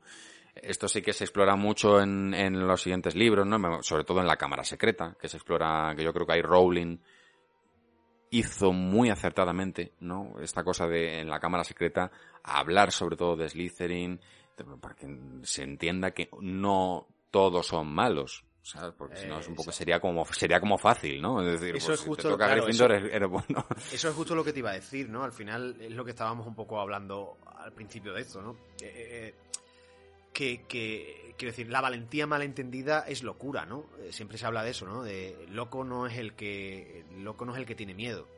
Al contrario, ¿no? Loco es el que nunca tiene miedo, porque entonces no sabe cuáles son Claro. los riesgos. Eh, la sabiduría, en principio, es buena, pero depende para qué lo utilicen, ¿no? Lex Luthor es un tío súper inteligente. Ah, claro, eh, depende de cómo lo entiendas y para qué lo uses. Entonces, en general, las, las casas no son, eh, no son ni malas ni buenas. Es lo que sus, digamos, sus preceptos y, y sus estudiantes hagan con eso. Lo que pasa que es verdad, y el otro día pensaba sobre, yo pensaba sobre esto, ¿no? Es en los años posteriores a, a, a la muerte de Voldemort, ¿no? A- cuando ya no hay una amenaza real. Hmm. Porque en Animales Fantásticos, por ejemplo, se explora lo que pasa antes, la, la amenaza que hay antes de Voldemort, Y en la saga, digamos, Harry Potter, se, se habla de la amenaza que es eh, Voldemort. Estoy seguro de que después siempre habrá magos que son malos. Lo que pasa que imagino que después de Voldemort a lo mejor la amenaza no es tan grandísima. Claro, Y- no, y es verdad que lo que lo que tú comentabas antes, ¿no? Que también la ambición no tiene por qué llevarte a algo malo. es, y también Gryffindor, que es valientes, ¿no? Que, que está asociado con la valentía, pues ¿qué quieres que te diga? También el cementerio está lleno de valientes. Esa la Y historia. Conozco también, y, todos conocemos a muchos capullos muy valientes. Entonces, Claro, quiero decir que Claro, entonces la movida es esa, es que simplemente tenemos que pensar que en ese momento había una figura muy fuerte que era de esa casa, que era Voldemort, que era, como dijo Olivander, una persona que ha hecho cosas grandísimas. Cuando dice grande, Mm. se refiere a grande sin, sin adjetivo positivo ni negativo, es decir, son grandes, es decir, este señor ha vivido más allá de la muerte, eh, se alimenta de cosas extrañas, su alma la ha partido en varias partes y está escondida en objetos secretos que tal. Es decir, son cosas grandes realmente. Entonces, cuando surgen esta, este tipo de personalidades grandes, al final salen seguidores. Eh, y si no se os ocurre ningún ejemplo, tenéis que pensar en Donald Trump. Solo tenéis que pensar en eso. Tenga razón o no tenga razón, o sea una locura lo que esté diciendo, hay gente que le sigue a ciegas. Porque sí. Claro. Entonces, da la casualidad de que si además eres de su casa, es decir, de la casa que te toca, pues como que de repente las conversaciones, imagino que allí dentro, pues irían en torno a, hostia, pues mira lo que hizo, tío, qué fuerte. Y oye, y bueno, y si exploramos por aquí, ¿por qué no? ¿No? Se me ocurren siempre los por qué no. Y, y bueno, pues a mí, a simplemente... mí, de verdad que, de verdad, pero no, no, perdona. que- No, nada, simplemente eso, no, simplemente decir eso, que, que, eh, que, no, que, que eso, que las cuatro casas no son ni buenas ni malas, son cuatro casas de estudiantes y punto. Sí, no, y yo quería resaltar que me parece fascinante este, esta cosa que crea Rowling, ¿no? De crear cuatro casas para un castillo y que cada una tenga sus elementos, eh, que cada una esté asignado un color. Eh, me parece, Es me brutal. parece brillante. Me Es parece brutal. brillante. Y me parece brillante también esta cosa de que venga un niño con el que tú ya has empatizado, porque también tú, eh, eh, digamos que la- la- los libros te sitúan mucho en que tú seas Harry Potter. O sea, tú, tú- tú- tú ves, tú ves todo a través de los ojos de Potter, ¿no? O sea, no- es, en ese sentido, es, es poco objetivo, ¿no? es muy subjetivo, ¿no? Hombre, es claro, todo, no, no. todo visto a través de, Todo, todo te apuesta a favor de él, claro. Claro, entonces es muy guay que tú llegues, ese niño huérfano, ese niño sin un lugar donde estar, y que de repente tú te encuentres con esa casa que te acoge. Y que de repente es Gryffindor, ¿no? Esa manera que tiene el sombrero de decirlo. Gryffindor, ese momento en el que Harry acude a la mesa y sus compañeros se levantan para aplaudirle, darle la mano y corearle la, la cara de Potter, Sí. ¿no? De decir, me, estoy en casa. Entiendo lo que es el concepto casa. Ya no es que sea la casa Gryffindor, No, no, sino mi casa. De hecho, él al final de la película dice eso, ¿no? Dice, no, Claro, creo, que, no claro. creo que esté volviendo a casa. Claro. Entonces, es- ese hecho, ¿no? Ese hecho, si yo, recuerdo leerlo, ¿no? Pero cuando he vuelto otra vez a, a- a ese capítulo, ¿no? Ese capítulo he vuelto a leerlo con, con los ojos de ahora, ¿no? Realmente está muy bien descrito por, por, por alguien que entiende, por alguien que realmente yo creo que Rowling ha sabido, ¿no? Ha sabido ver qué es una casa y qué no es una casa. Que es un O sea, hogar. sobre todo, Que es un hogar. perdón, eso iba a decir, ¿no? ¿Qué es un hogar y qué es una casa? ¿no? Porque tú puedes tener una casa pero no sentirlo un hogar. Y, yo creo que Rowling sabe muy bien de lo que habla cuando describe a, a- a Harry Potter llegar a esa mesa y realmente sentirse parte de algo, sentirse parte de un grupo, de, de- de decir, ya no soy un marginado, ahora mismo mis problemas puedo compartirlos. Eso, eso, y es- eso está muy bien dirigido. Eso está muy bien hecho en la, adaptación, la verdad. Me me parece que está, está muy, muy, muy logrado. Sobre todo esa imagen de los compañeros, ¿no? De cómo le reciben. eh, Con entusiasmo, ¿no? Yo creo que todas esas partes que están todos los niños juntos al mismo tiempo, creo que tendría que ser, eh, en su momento tuvo que ser una fiesta total. Una fiesta total porque se nota, se nota eso, se nota la calidez, se nota el compañerismo, se nota la diversión. Eh, hay momentos realmente flipantes. De hecho, hay un momento que es cuando que lo veremos un poco más adelante, que es cuando ataca el troll, que si te fijas bien, se ve momentáneamente, o si te fijas bien, dentro del, del, del, del susto general, hay niños que se están riendo. y es normal. Claro. Aquello tenía que ser una fiesta, cuando se reunían los 100 o 150 niños todos juntos. Eh, quiero decir, allí el regidor tenía que estar diciendo al ayudante de dirección, silencio por favor, silencio por favor, porque es que el alboroto tenía que ser eh, una cosa loquísima. Pero es que estaban, quiero decir, más allá de los niños más pequeños, que seguramente a lo mejor, o, o por, por lo menos muchísimos, no entenderían a lo que estaban asistiendo, ya había gente bastante más mayorcita que sí lo sabía. Y que seguramente serían fan de, de la saga. Y, y, que, y que estaban viviendo ese papel. Estoy pensando ahora mismo en los gemelos Weasley o, o no lo sé, en, en mucha más gente, ¿no? Y entiendo que esos momentos tenían que ser de bastante despiporre. Eh, quiero decir, momentos que es, bueno, que se viven una vez en la vida y que no creo que todos los actores del mundo y ni en las grandes ligas hayan podido vivir. Eh, No creo, no creo. Pero es verdad que a ti como espectador te hace empatizar mucho. muchísimo. Y te hace, cuando, cuando tú ves esas, las escenas del gran comedor, de verdad, está tan bien hecho esa comida, esos banquetes enormes, te entra hambre. ¿Y cómo O sea, yo, esa a mí me pasa que- Sí, sí. A mí me pasa siempre que veo las escenas del gran comedor en cualquier película de Harry Potter y a mí me entra hambre. O sea, es que, es que te ponen unas cosas tan apetitosas, tío. Y esos que los de pollo dulces, con la- lo- los- Con las ganas que Ron se lo come, maldita sea. Ron siempre devorando la comida. Joder, amigo. ¿Cómo se nota que es un hermano pequeño? ¿Cómo se nota que es un hermano pequeño de, de cinco o seis hermanos, ¿sabes? Es el hermano pequeño de cinco o seis hermanos y también es una casa bastante humilde. Sí, por Entonces, eso. claro, se nota que cuando llega a un sitio donde no, no hay escasez, digamos, ¿no? Donde no, no, no han reparado en gastos. Joder, claro, el La el comida. yo, me, yo me voy a aprovechar de esto que cuando llegue el verano, esto no lo vuelo yo hasta dentro de seis meses, amigo. me voy a poner claro, las botas. es- eso es muy chulo. Y bueno, amigos, vamos, yo creo que ahora sí es un momento de hacer una parada. Sí. Parada obligatoria. Parada obligatoria. Sea donde vas. sea- Vamos sea con una vamos. colaboración. Vamos con una colaboración especial. Todas son especiales. Yo, para todos sois especiales para nosotros. De verdad, os queremos. Pero esta es especial. Cuando decimos También. aquí especial, es que esto tiene muchas aristas. ¿eh? Eh, eh, eh, eh, digamos que, que aquí la palabra especial eh, eh, coge todas sus acepciones. Todas. Totalmente, totalmente, todas, todas. Ahora, vais a saber por qué. Nosotros teníamos muchas ganas, teníamos muchas ganas, hemos hablado con él. eh, no sé si tantas.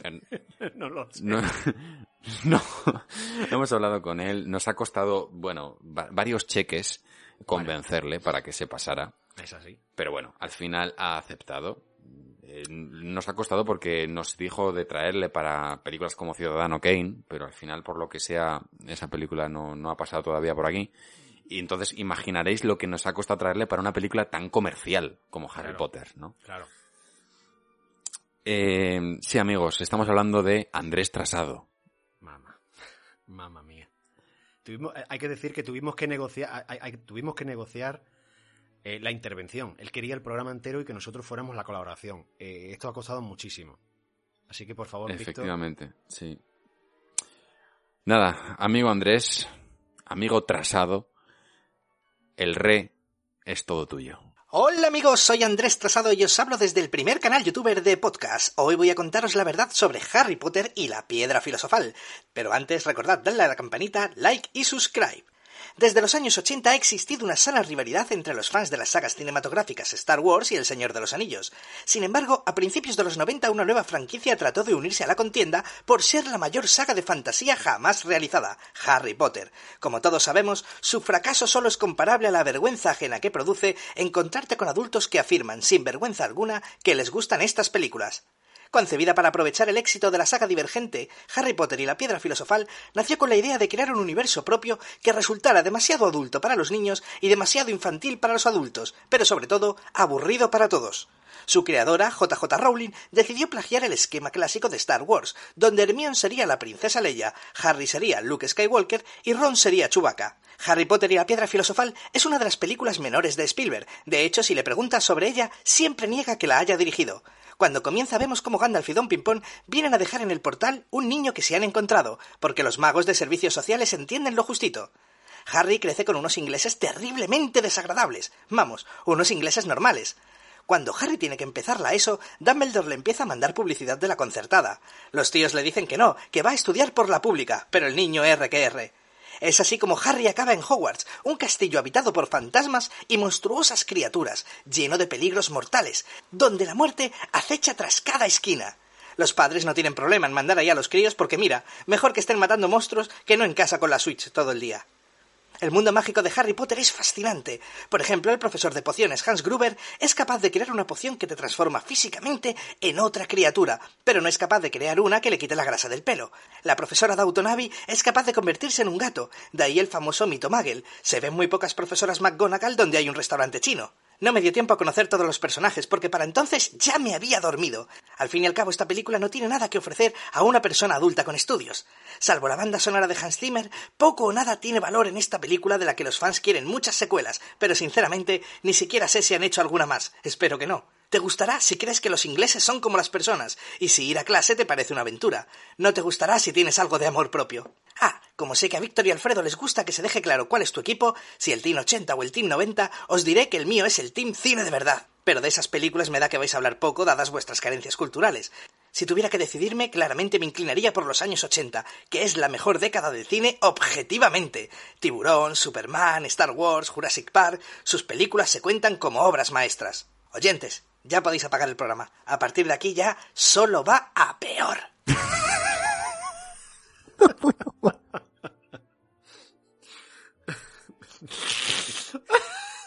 Dios de mi vida. No, no, sé si decir todo bien, todo mal. No, no, no tengo muy claro. Este, eh, es una obra maestra, probablemente. Es eh, seguramente. lo que pasa es que seguramente tampoco nosotros la entendamos en toda, en toda, en todo su esplendor. No, yo, no, no, no, no, no, para nada. Yo no lo entiendo. Una mente preclara en este caso, claro.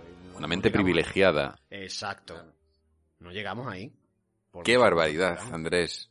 Qué barbaridad, Andrés. Yo te diría que, que estás, mmm, vamos, puerta abierta cada vez que quieras. Si nos vas a regalar estas joyas, de verdad, que puerta abierta. yo, yo podríamos hacer una costumbre, ¿no? Una, película, cada Navidad, ¿no? Traerle de, como la guinda del, la guinda del pastel. Qué maravilla Andrés Trasado ahí también, con ese detallito de Soy Team 80, porque las mejores películas son Star Wars y Jurassic Park. O sea, genio, genio, de verdad, Escúchame para siempre. Cosa, Always in my heart. Escúchame una cosa. Para, para las personas que no, que no nos sigan en Twitter, hay bueno, que sí. decir que merece la pena seguir la cuenta de Andrés Trasado. Sí. Porque, sí. bueno, pues digamos que Mira, voy, voy, voy a abrir un segundo Twitter y, y voy, a, voy a leer su, su bio, ¿no? Su descripción. Eh, para que todos entendáis un poco, eh, no, no en toda, quiero decir, no en toda su grandeza quién es Andrés Trasado, porque esto es inabarcable, pero para que sepáis un poco de qué va este, de qué va este palo, ¿vale? Fan de verdad. En mayúsculas. Eso es. Periodista de superhéroes. FP de... FP de cine. Descubridor del cine coreano. Biógrafo de Stan Lee Kubrick. Esto me encanta, tío. ¿Vale? O sea, decir... Eh... Y cierra su bio con influencer, en mayúscula. Exacto. ¿Vale? Esto, Exacto. esto que estamos diciendo, obviamente, casi todos los que estáis escuchando este programa ya sabéis quién es, claro, pero para los que no, eh, que, que, quizá a lo mejor lo hayan sentido, lo haya, que a lo mejor no, no, lo hayan entendido o hayan pensado que es un posible ataque hacia Harry Potter, bueno, eh, es ya, ya, ya estáis entendiendo de qué palo va, ¿no? Y si no, os invitamos de verdad a seguirle y que lo descubráis por vosotros mismos. Y que, y, y, si de verdad creéis que es un hater, por favor, comentadlo, que yo, yo no puedo ser más fan de las respuestas de Andrés Trasado. De verdad, las mejores respuestas de Andrés Trasado las da cuando hay alguien que lo considera hater. Maravilla. Bueno, escúchame Bueno, una cosa. escúchame. Después de esta maravilla, eh, bueno, una- una- unas poquitas de conexiones Nakatomi. Venga, dale, dale chicha. Escúchame una cosa, escúchame una cosa. Aquí, a ver. El reparto de esta película es largo. No, hombre, es que aquí tú puedes estar, un- tú puedes hacer un Nakatomi, de, Escúchame o sea, un cosa, programa entero de cosa. colaboraciones. Te puedo, Te hacer- necesito pararte, eh. Te Necesito pregunta, pararte. Te voy, a hacer, te voy a hacer una pregunta. ¿Tú crees que ha habido pleno? Pero claro que ha habido plano. Daniel No me cabe Radcliffe. ni la menor duda. Daniel Radcliffe, Swiss La Army madre que Man. lo parió. Paul Dano, Looper, Bruce Willis.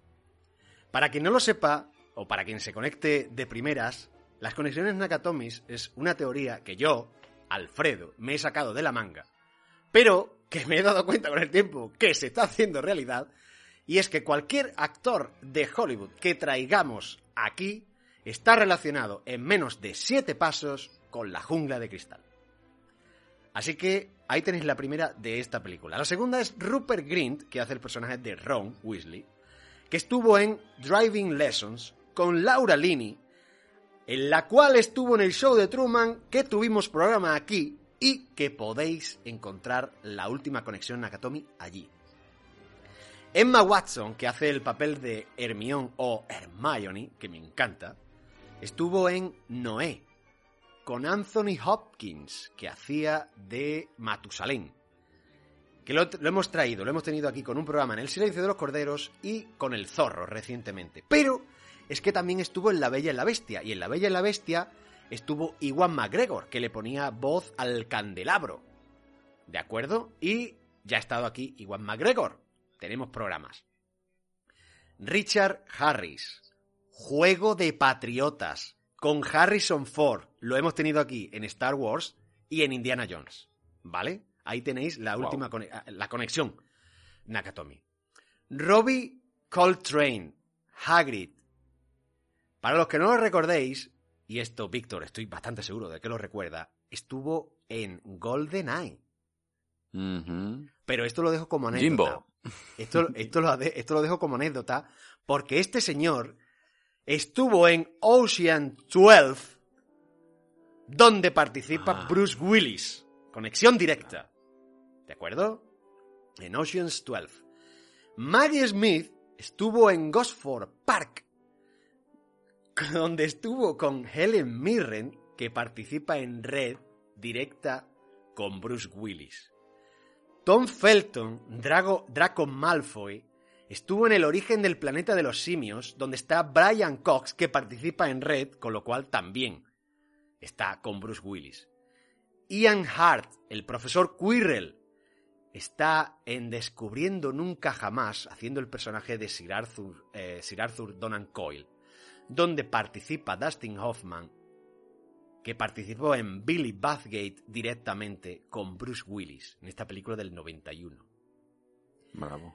Vale. Richard Griffiths, el tío Dursley, estuvo en Sleepy Hollow, dirigida por Tim Burton, al cual le hemos dedicado dos Nakatomis.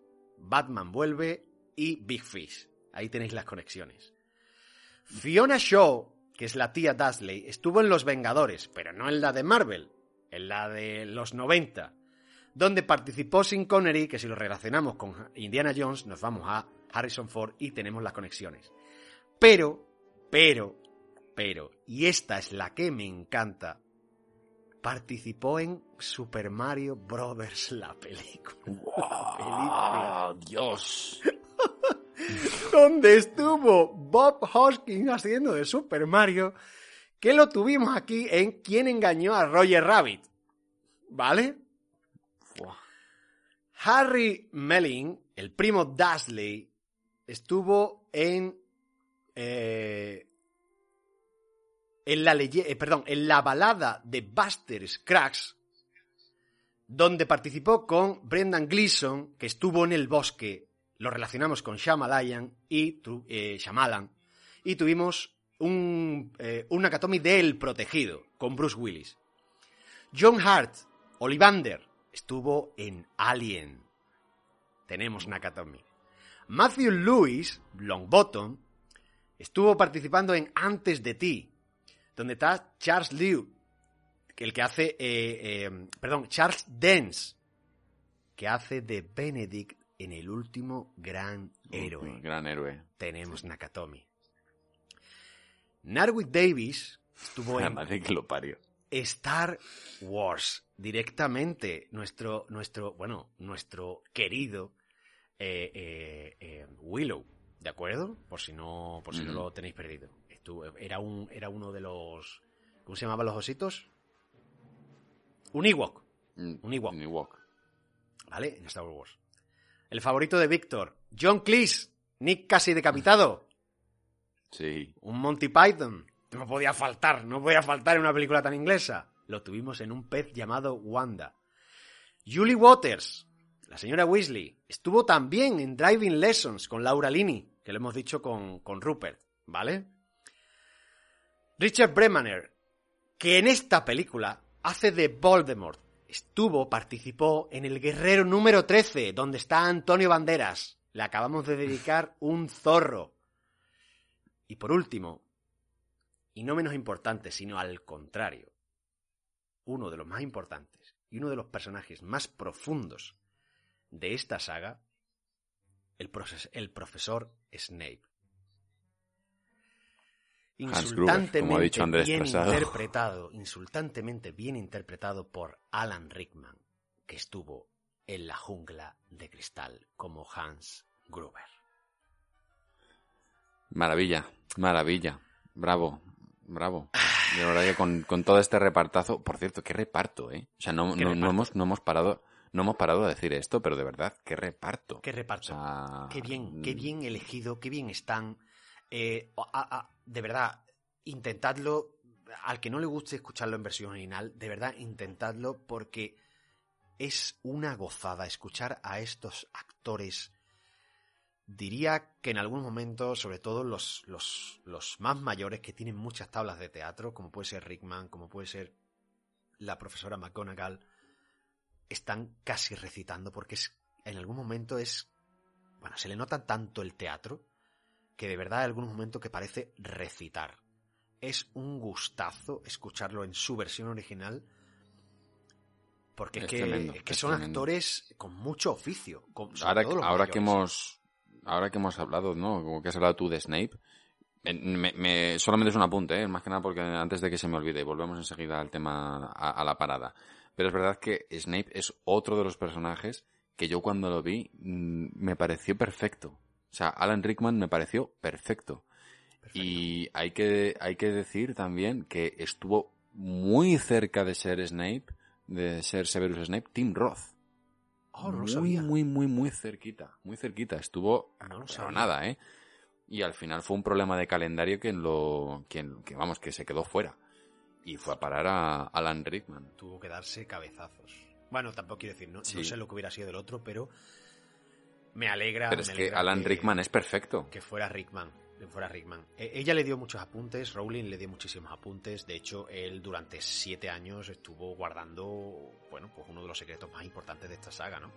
Que, Sí. que no tiene que. No, no vamos a contar aquí porque no es la película en la que se sabe, pero los fans, eh, estoy seguro de que lo sabéis de sobra. Esto es, es claro. Todos lo sabéis, pero y, y quien no lo sepa y quien no nos haya y quien no se haya visto la película, se puede decir que fue, es el único personaje el- y el único actor, digamos, que fue exclusivamente a J.K. Rowling y que J.K. Rowling habló con él y le dijo, tu personaje es esto, Y solo lo sabes ¿vale? tú. Y solo lo sabes tú. J.K. Rowling no habló ni con Daniel Radcliffe de Harry Potter, ni con Rupert Green de Ron, ni con Hermione, ni con Dumbledore, ni con nadie, nadie, nadie. Solamente habló con Alan Rickman. O sea, este es el nivel, ¿no? De- del, del- del peso que tiene este personaje en la saga. Sí, pero es lo que hemos dicho muchas veces, ¿no? Esta cosa de los actores que, eh, aunque tú no lo veas, aunque tú no lo sepas, aunque la historia no te lo cuente, ellos, o, o aunque se sepa en la historia y, y no te lo hayan mostrado, el actor lo tiene que llevar el peso, ¿no? Tiene que llevar esa vivencia, ese, ese secreto que hasta la, hasta la última película no se desvela, ¿no? Y, y- y hasta el último libro no supimos todos pero que si vuelves al principio tiene más peso, ¿no? Y se recalca cuando ya lo sabes y vuelves a esta primera película y ves a Rickman haciendo ciertas cosas, flipas. Directamente Entiendes. Flipas. Sí, sí, sí. Entiendes, Entonces, entiendes el arco. Claro, Sí, sí. claro, es una maravilla. Bueno, ¿qué, qué, qué tal un poco de, de- de preguntitas, no? ¿O qué? Me- Preguntitas va- ricas, venga, entrevista. Vamos. ¿Dónde fue tú la primera vez que la viste? Cine. ¿Cómo llegas tú a Harry Cine, Potter? Cine, cine, cine, cine, cine, cine. Cine. Yo no conocía, yo no había leído la saga, no es que no la conociera, yo no la, no había leído el libro. Eh, a mí me coge el estreno con 20, con 20 años, con 20 años justo. Eh, yo tengo una amiga, mi amiga Macarena, que es hiper fan, hiper fan. O sea, tiene un saludo para ella, tiene varitas, tiene, tiene de todo, de todo. Y, y ella me había hablado, y estoy leyendo este libro y me flipa y no sé cuánto, y qué guay, es magia y no sé qué. Y yo, bueno, pues vale, no, no, no me dio por leerlo en ese momento. Y yo fui al cine y fui a cine con ella. Entonces, claro, yo tuve la experiencia de encontrarme esto de cara y vivirlo con ella. Eh, entonces, pues es un regalo, es un regalo poder verlo. Qué bueno. que- que- es curioso porque yo, yo conozco a, a- ya claro, ¿Sí? yo, la- yo la conozco y la verdad es que no lo sabía, no lo sabía. Me, me- me- me hace ilusión conocerlo, fíjate. Pues un día, mañana, mañana a ver si le pido una foto de su estantería, de su estantería de Harry Potter. y empiezas a flipar un poquito. Qué maravilla. Pues eh, yo llego a esta película el día del estreno de Sí. Harry Potter. Yo ya, yo ya conocía el libro, yo ya conocía, de hecho, creo recordar que yo ya conocía los primeros libros. Entonces, claro, a mí todo esto, desde el minuto uno en el que yo veo el tráiler de Harry Potter, a mí se me ponen los pelos como escarpias. O sea, eh, o sea, o sea, es- eso, de verdad, esa, esa energía que se crea, eh, y sobre todo en, en- en- ese momento, ¿no? Ahora también, ahora también, no, no, no quiero sonar eh, viejo, ¿no? O viejo, como se dice, vaya vieja. Pero, pero es verdad que en ese momento que no había tanto internet, no había tan, no te enterabas tanto de todo, de repente que tú fueses al cine a ver una película y te encontrases con un tráiler, ¿no? Que tú no sabías qué tráiler iba a ver, tal, y te encontrases con un tráiler que no habías visto en internet, o yo no había visto en internet, ¿no? Estamos hablando del 2001, mm, seguramente Sí. noviembre, do- noviembre de 2001, llevaba, por tanto el, el llevaba teaser, La DSL, llevaba la DSL pocos años en realidad. Es decir, eh, eh, claro, el internet, digamos, estaba naciendo. Internet estaba naciendo, de alguna manera. Claro, el, el teaser te tienes que ir a casi un año antes, ¿no? El teaser que suelen lanzar, que yo recuerdo que era esa lechuza, ¿no? Con esa carta de Harry Potter eh, a mejor abajo de la escalera, ¿no? Y joder, o sea, yo es que recuerdo verlo y decir, Dios de mi vida, se va a hacer una peli sobre esto. Eh, el, día de estreno estaba allí. el día del estreno estaba allí. A mí me flipó, me encantó. Ya, bueno, ya lo he estado diciendo durante toda la película, durante todo el programa. No fui seguramente la persona más objetiva del mundo, pero por la cantidad de nervios que llevaba, la cantidad de saber, de, de- de ganas que tenía de saber si eso se había hecho bien, yo salí, yo salí entusiasmado de ver la película. Salí entusiasmado. Una escena favorita. No, vete, vete, vete a freír mona. Vete a freír mona, una escena favorita, tío. Eh, no te voy a decir una, mira. Uf. Estoy entre, entre cada vez que sale ese comedor, porque da igual lo que sea, da igual que venga el troll, el troll, perdón, da igual que sea eh, la, la mañana donde recibe la escoba, porque me parece que es, es- es fantasía todo. Voy a decirte que cuando la he revisitado para el programa, me ha encantado la partida de ajedrez. Ah, qué bueno. Me ha encantado, tío. Me, me la he vuelto a ver. Me parece que es una de las partes en las que el CGI ha aguantado mejor. Que están. De ver- lo- ellos están a tope. No sé si a- los cogieron a los tres, los, los metieron en esa sala y grabaron y grabaron y grabaron. Me parece emocionante, me parece guay, me parece que es lo que siempre he, he imaginado lo que sería una partida de ajedrez en vivo, ¿no? Cuando había no sé, que- quiero decir, en vivo, cuando que, que los- las piezas tomaran vida, ¿no? Cobraran vida. Sí. Y me, ha, me- me ha divertido muchísimo, me ha encantado. Esa me ha encantado. Me quedo con esa. Qué guay. Yo, yo, ahora que dices eso, yo, yo recuerdo que, que fíjate que en, en el libro se detallaba mucho la partida de ajedrez. Yo recuerdo que se detallaba bastante tal, y, es verdad que en, en la película cuando la he vuelto a ver, A mí me pasa, a mí, sin embargo, me pasa que veo demasiados cortes de edición. Pero es lógico porque no hay tiempo de contar una partida de ajedrez en cine. O sea, es, no, no, es, es lógico por otro lado, ¿no? Yo, de las escenas favoritas, yo creo que me quedaría con la llegada de Harry Potter a Hogwarts. O sea, esa, la, la fotografía, la, la, imagen que te he dicho antes, ¿no? Esa imagen de los niños en las, en las barquitas llegando al castillo, mm, de repente fue la entrada a un universo. O sea, de la, la, entrada a ver algo que decir, wow, esto se puede hacer real.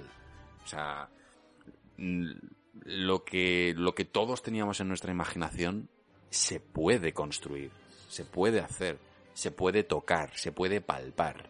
Esos niños entrando en el castillo, tú podías tocar ese castillo, es que estabas realmente en Hogwarts. Eso, eso a mí, a mí pocas veces me ha pasado, ¿no? De decir que algo, que algo escrito desde el punto de vista, desde el, claro, desde el punto de vista desde de la fantasía, ¿no? Que no es solamente escrito una novela, un thriller, ¿no? O una cosa así, no, algo que realmente es complicado de, de diseñar para que se vea real, eso era real.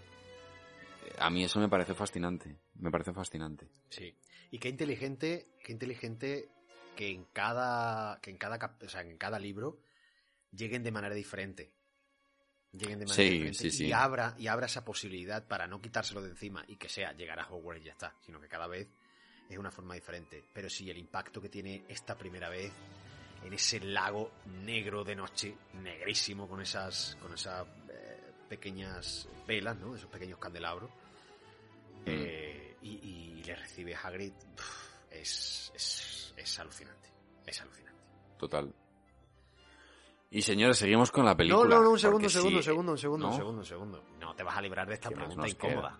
Te vas. No, no, no, no, no. no.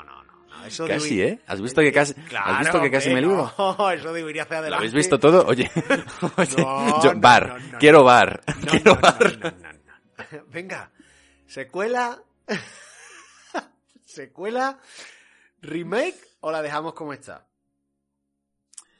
Yo esto lo he dicho alguna vez. Yo esto lo he dicho alguna vez. Yo contigo lo he compartido. Sí, Y yo lo he estado pensando, con- ¿eh? Yo lo llevo pensando un par de días. En Twitter, en el programa yo no sé si lo he dicho, pero creo que en Twitter alguna vez lo he debatido con, con, alguno de vosotros y tal, y realmente sigo pensando lo mismo, ¿eh? Para mí es una saga, yo, la que yo le tengo mucho cariño, pero reconozco que ese cariño lo tengo eh, seguramente en parte al, al- al- a algo nostálgico, a algo mm, que tiene que ver también con cómo yo entré en el mundo Potter con los libros. Porque si yo lo veo fríamente, y no se, me mal- no se malinterprete mal, pero si yo lo veo fríamente, la saga en sí es bastante irregular. Tiene muchos, mu- tiene muchos altibajos. No hay una cosa que digas es perfecta de principio a fin. Tampoco es mala de principio a fin, por supuesto, porque estamos hablando de una película que para mi gusto es una adaptación casi perfecta. Y por eso la quiero novela. Vamos a ver, todo el mundo tiene que entender que esto no es haterismo, ni estamos eh, criti- o sea, criticando, o desde un punto, al menos desde un punto de vista constructivo, como intentamos hacer siempre. Si la traemos aquí es porque, obviamente, la adoramos. Quiero decir, porque nos gusta. Pero vamos, mucho, o sea, y por eso eh, podemos hablar así de ella. Pero es cierto, y yo lo comparto contigo, eh, que es irregular. Así que sí, sí Es irregular, eh, porque es verdad que también no ayuda el hecho de que el estudio decida cambiar de dirección. Eh, la segunda se le entrega a Chris Columbus, pero Chris Columbus no está al 100% con la producción y esto se nota. Eh, John Williams tampoco puede aportar en la segunda parte como aporta en la primera porque le pilla el rodaje de otra y mete elementos de bandas sonoras que tiene de otras películas y esto hace daño. Eh, la tercera es una maravilla, es una obra maestra que para mi gusto es la mejor de todas. Eh, la cuarta tiene, tiene también altibajos y a partir de David Yates, para mí, para mí, a partir de La Orden del Fénix, va un poquito cuesta abajo. O sea, va un poquito cuesta abajo. O sea, hay momentos que, momentos icónicos, momentos muy, muy, muy buenos, muy chulos, que, que recrean muy bien lo que están contados los libros, pero se pierde esa parte de Chris Columbus, se pierde esa parte de autor también de Cuarón, eh, se pierde, se pierde un poco algo mágico por pasar a ser pelis de estudio. Y cuando digo pelis de estudio, no me quiero poner Andrés Trasado, pero es verdad que se nota un poco esta cosa de Warner de hacer pelis como churros, ¿vale? Eh, y, ya se pierde algo artístico que sí que está en las otras películas. Ojo, eh, me encanta el principio mestizo. Me encanta eh, Reliquias de la Muerte. Pero a nivel de adaptación cinematográfica no las encuentro que les hagan realmente justicia a los libros.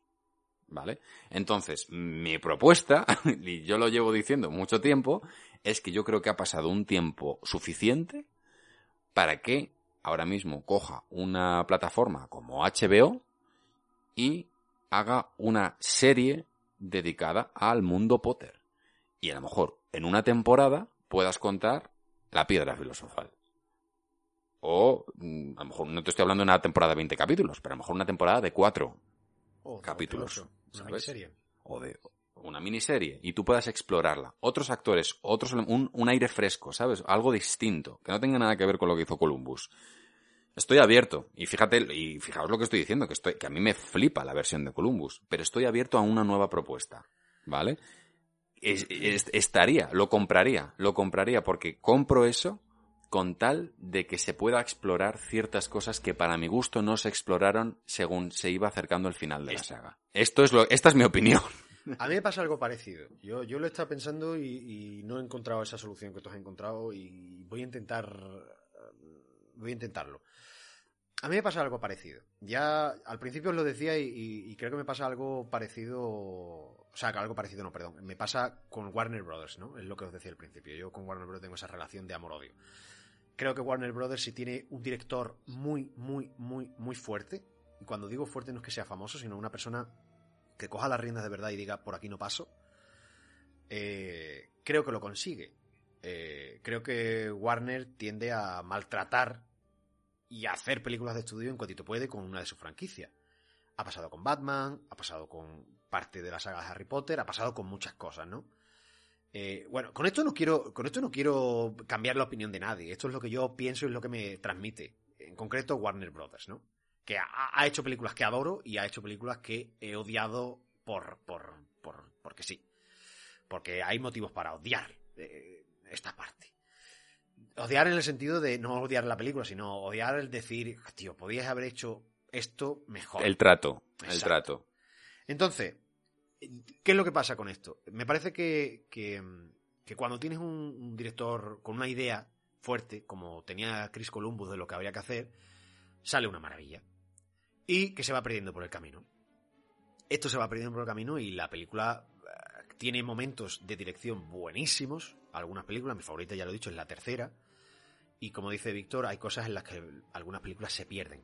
Se pierden, la película. Ya no te digo la esencia del libro, es que se pierden. Hay momentos en que, estás perdido realmente.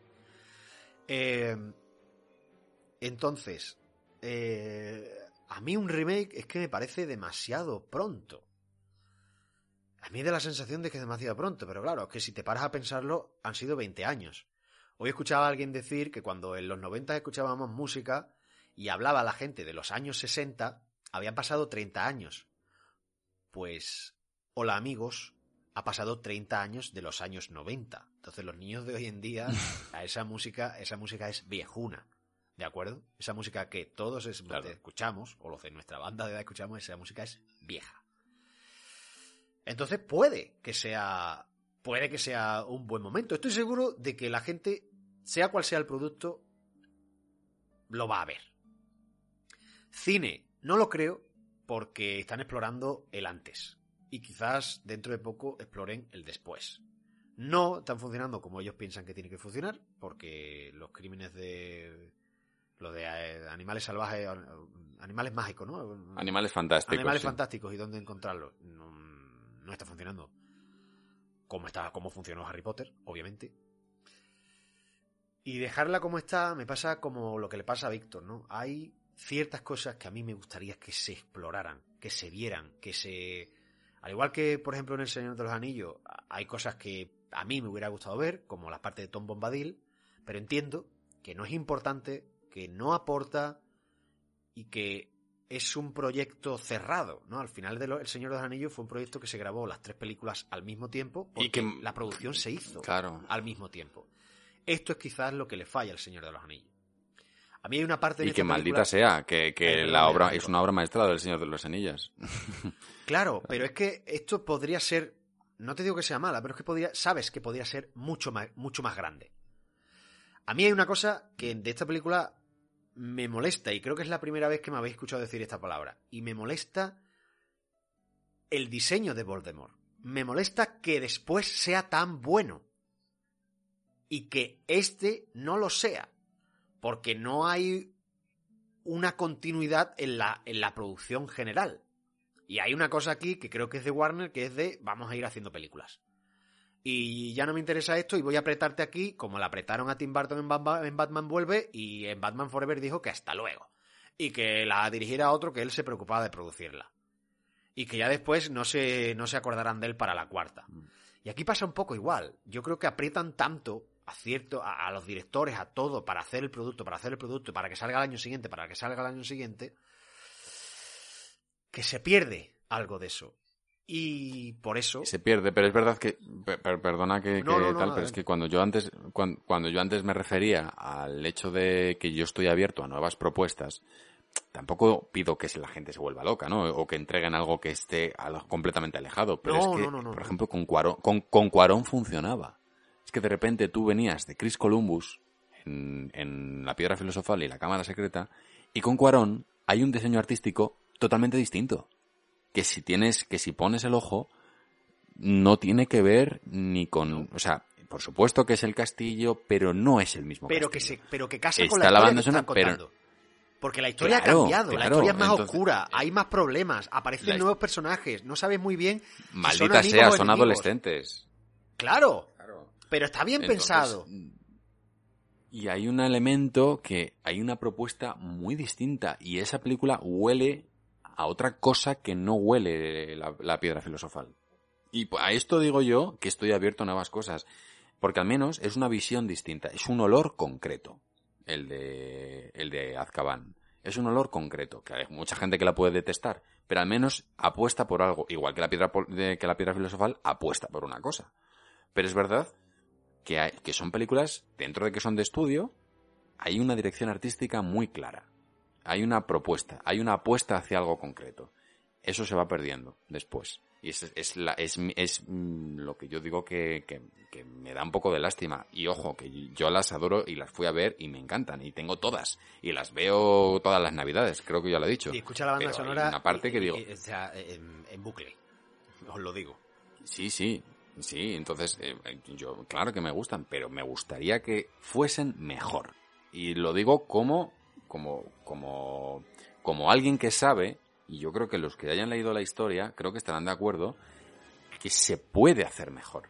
Se puede hacer mejor. Esas historias no, no, no les hace justicia una- unas películas. sí, claro, no les hace una pelicu- no les hace justicia unas películas que estén están bien. ¿Sabes? Sí, porque en el conjunto es irregular. Es el problema, que el conjunto es irregular.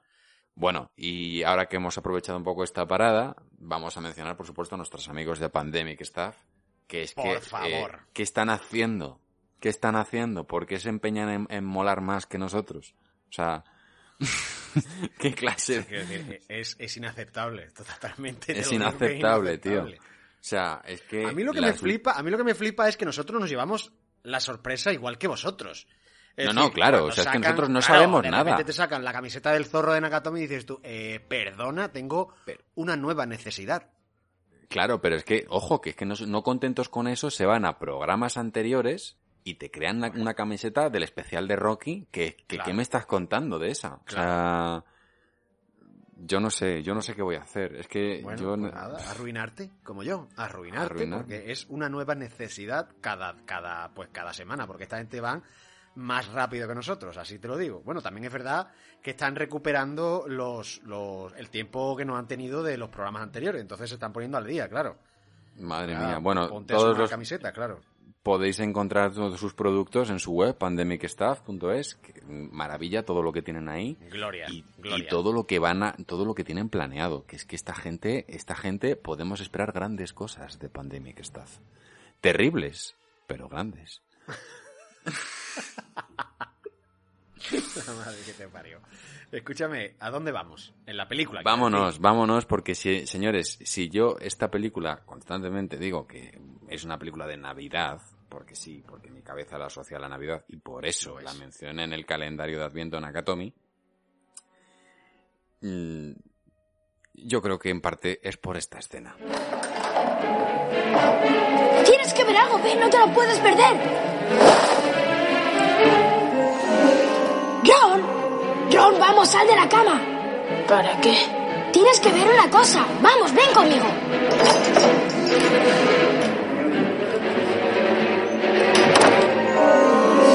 Ven, ven, mira, son mis padres.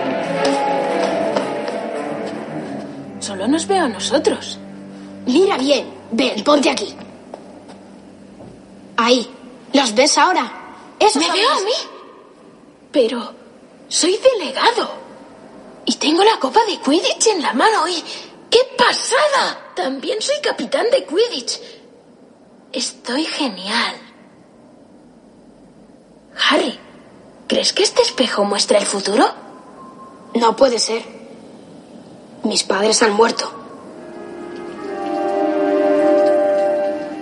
¿Tú otra vez, Harry? Veo que al igual que muchos antes que tú, has descubierto las delicias del espejo de Oesed. Confío, por tanto, en que seas consciente de su utilidad. Déjame darte una pista. El más feliz de la Tierra se miraría en ese espejo y se vería solo a sí mismo, tal y como es. Entonces nos muestra lo que deseamos, sea lo que sea. Sí y no. Nos muestra ni más ni menos que los más profundos y desesperados deseos de nuestro corazón. Por eso tú, Harry, que no has conocido a tu familia, los ves ahora aquí a tu lado. Pero recuerda esto, Harry. Este espejo no nos entregará conocimiento o verdad. Muchos hombres se han consumido delante de él o se han vuelto locos. Este espejo será trasladado mañana a una nueva casa. Y debo pedirte que no te esfuerces en volver a buscarlo. No conviene deleitarse en los sueños, Harry, y olvidarse de vivir. ¿Puedo cambiar de escena favorita? pues se puede.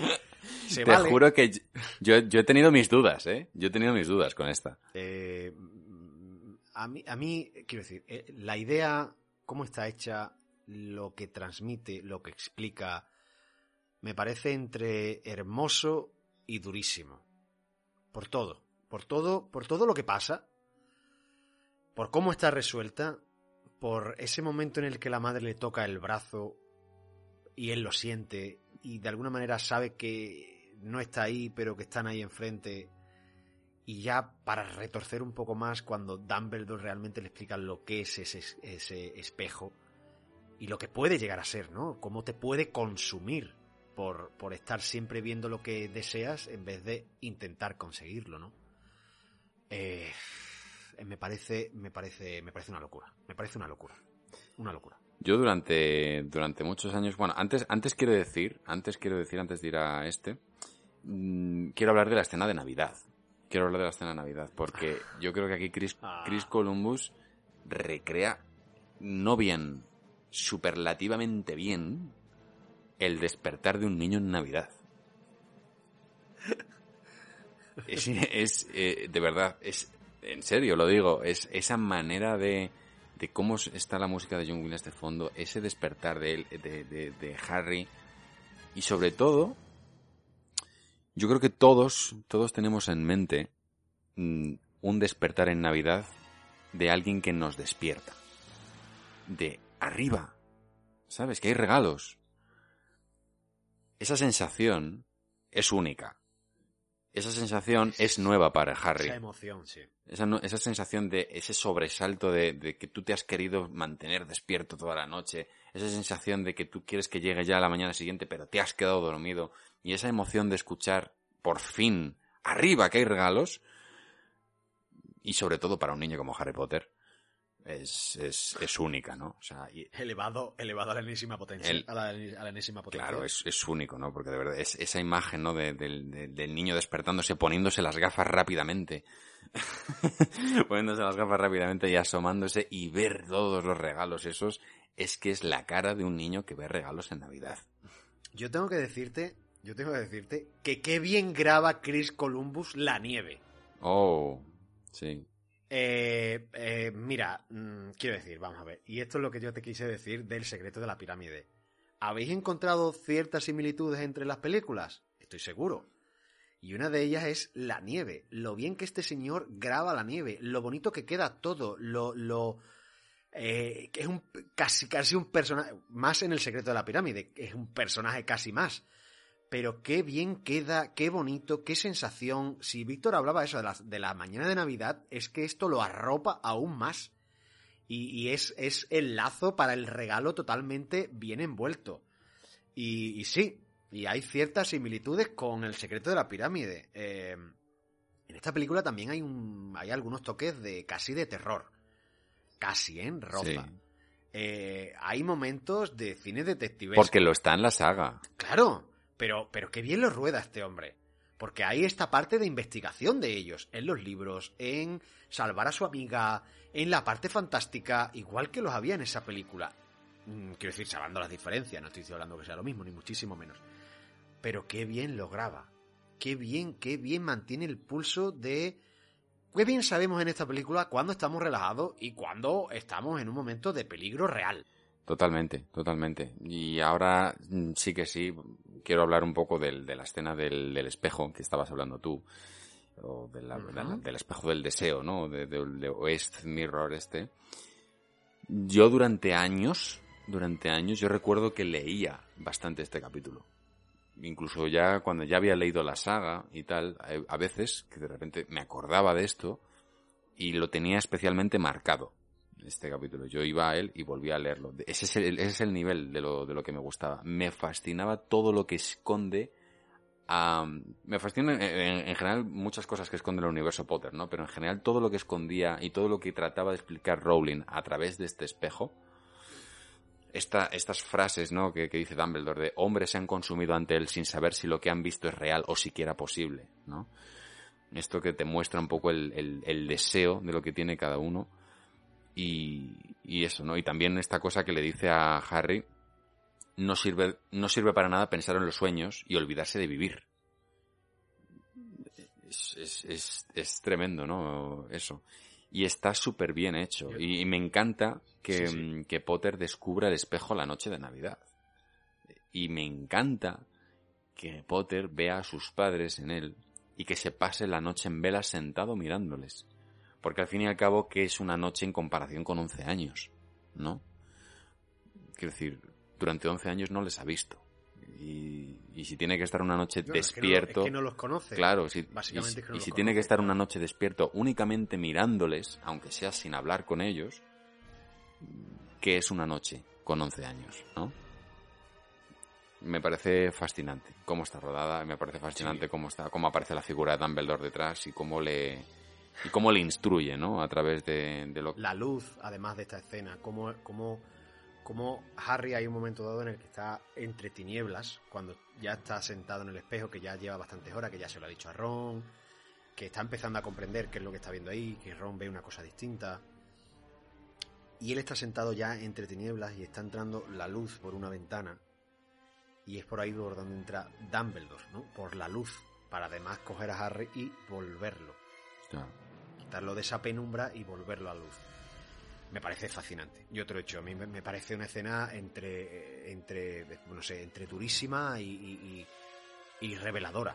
Eh, me parece algo fantástico. Y además, esta cosa que se usa tanto eh, en las películas, que son buenas películas, ¿no? Que es presentarte un personaje, un objeto, algo que va a tener una relevancia especial. Cierto peso más adelante, efectivamente. Claro. Efectivamente. Quiere decir que en este espejo, en este espejo después, eh, a lo largo de la saga, se ve Hermione también, que ella ve en ese espejo a Voldemort derrotado, y se ve ella misma en un abrazo romántico con cierta persona. Eh, Snape ve a Lily Potter viva, por ejemplo, a la madre de Harry Potter viva, porque él está enamorado de ella. Eh, Quirrell, ¿no? Al final ve, ve, a la piedra filosofal con, eh, en manos de Voldemort, y Voldemort, de hecho, se ve a sí mismo todopoderoso e inmortal. O sea, este es el, el poder, ¿no? De, del espejo. Y por eso, como le dice, como le dice mm, Dumbledore, no conviene creer lo que cuenta. al fin y al cabo son sueños, ¿no? Y los sueños de cada uno, eh, básicamente es eso, sueños. La idea me fascina en sí. Pero bueno, eh, seguimos con, con, ya, digamos, todo el tramo final. Ahora sí, ya entra todo, de, todo lo que hay de por medio. Las pruebas que, que, por las que pasan Potter, Hermione y Ron son maravillosas. Son maravillosas. No puede ser más Indiana Jones todo. No puede ser más Indiana Jones. Eh, es el momento en el que ellos... Aquí está todo, ¿eh? Pero escúchame, aquí, aquí hay mucho... Quiero decir, aquí está mucho del cine de Columbus de muchas maneras. Sí. Hay mucho de los, hay mucho de los Goonies hay muchos de, hay mucho de Solo en Casa, hay mucho de, de, de, Indiana Jones, hay, hay mucho de lo, del, del cine que ese hombre ha, ha, hecho, del que ha ayudado a hacer y del que seguramente haya bebido durante toda su vida. Y, y hay mucho de, de, eso en todo este tramo, bueno, en toda, en toda la película en general, pero en este tramo en particular es brutal. Que cada uno tenga una prueba distinta, una prueba. No, no, es que tenga una prueba distinta, sino que cada uno tiene eh, una habilidad para cada una de las pruebas, ¿no? Porque al igual que acabamos de hablar del espejo, también hemos visto que una de las mañanas Harry y Harry y Ron estaban jugando al ajedrez, ¿no? Y que Ron le ganaba. Eh, entonces que cada uno tenga un eh, una habilidad o, una especialidad para ayudar a los demás, ¿no? Siempre hemos leído, no sé si lo habéis leído, ¿no? De sin sin Hermione, eh, sin Hermione, Harry no hubiera sobrevivido el primer libro, ¿no? Claro. Pero es que sin Ron tampoco. Es que sin Ron tampoco. Entonces, a pesar de que él es el elegido, de que él es el mago que está destinado a derrotar, que está en la profecía, que es el bla bla bla bla bla bla, todas esas cosas, lo cierto y verdad es que él nunca lo ha hecho solo. Nunca, nunca lo ha hecho solo. Jamás. Siempre ha estado acompañado, ¿no? Es decir, al final el camino de este héroe no es tanto cómo se convierte en un gran mago, sino en cómo consigue una familia. Eh, él, él aparece en, este, en, este, esta saga, en, en, esta historia, o aparece en la vida perdiéndolo todo, ¿no? Perdiéndolo absolutamente todo, se queda en la soledad más absoluta. Tanto es así que al final lo recogen los magos y lo vuelven a entregar a un sitio donde no pertenece ni siquiera, donde un sitio donde son no magos. Y, a pesar de todo eso, lo hace consiguiendo una familia, que creo que es lo más importante de, toda esta saga, ¿no? De, siempre nos hablan, eh, en concreto en esta película, del poder del amor, eh, que es lo que le sirve además para derrotar a sus enemigos. Pero es que no hay nada más cierto que eso en esta película, porque es que lo hace con el poder del amor, en concreto en forma de amistad. Sí. Y como tú dices, es maravilloso todo el tramo final de esta película. Claro, y que no, no olvidemos también que al final eh, no, todo lo que es la piedra filosofal y todo lo que envuelve la aventura de esta primera entrega no deja de ser un MacGuffin para contarnos uh -huh. precisamente lo que tú acabas de decir. O sea, que lo, aquí lo importante no es, no es ni, no es la piedra filosofal como no lo era tanto el santo grial para Indiana Jones sino la búsqueda de un padre y aquí la búsqueda del ser aceptado, ¿no? Y de encontrar un, una familia donde poder, donde poder, sí, donde poder ser. Iba a decir donde poder estar, no, pero es que es donde poder existir. Porque es que Harry Potter no existía. Y de repente por fin existe, ¿no? O sea, el mero hecho de como él mismo se define al mismo, al principio de la película, ¿no? Al principio del libro, que es solo soy Harry, el mismo momento que Harry entra en Diagon, de repente es Harry Potter. Y de repente existe. O sea, de repente ese nombre existe. Ya no es solo Harry. Ahora es Dios. Es Harry Potter. es, es un cambio tremendo, ¿no? Entonces, la, la, todo lo que es la piedra filosofal, claro que es fascinante, claro que es fascinante el espejo, pero no deja de ser pequeños McGuffins para contarte el resto. Entonces, bueno, eh, todo lo que es, sí, toda la prueba final te llega, te lleva ya a lo que es el, eh, el desenlace, ¿no? Y nos encontramos con que el malo de la peli, como ya todos sabemos, es el profesor Quirrell y el desenlace es el siguiente. Entonces, ¿tú soltaste al troll? Muy hábil, Potter, sí. A Snape, por desgracia, no le engañé. Y mientras todos iban a las mazmorras, él subió al tercer piso para adelantarme. Y lógicamente, no volvió a confiar en mí. Rara vez me dejaba solo, pero él no lo entiende. Jamás estoy solo. Nunca. Escucha, ¿qué poder tiene este espejo? Veo lo que deseo. Y me veo con la piedra en la mano.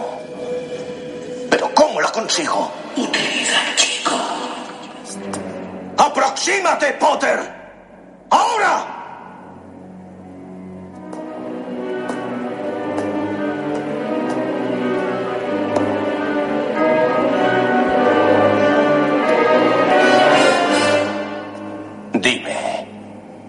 Es lo que ves?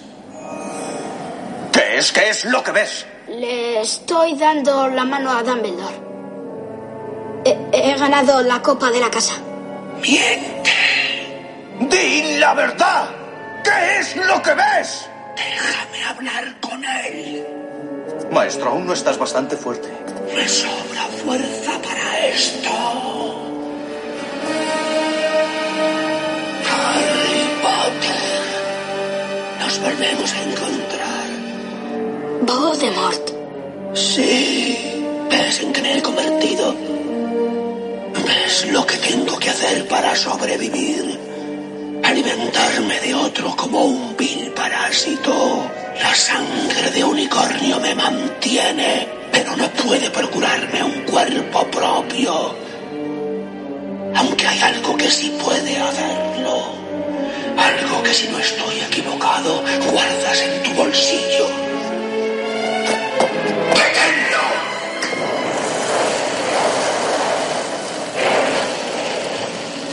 No seas tonto. ¿Para qué sufrir una horrible muerte si puedes unirte a mí y vivir? ¡Jamás! Valeroso. Tus padres también lo eran. Dime, Harry, ¿te gustaría volver a ver a tu madre y a tu padre? Juntos podemos hacer que vuelvan. Solo pido una cosa a cambio.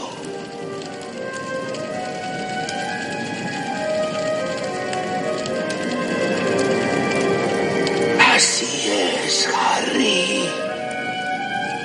No existen ni el bien ni el mal. Solo existe el poder y aquellos demasiado débiles para ejercerlo. Juntos haríamos cosas extraordinarias. Solo tienes que entregarme la piedra.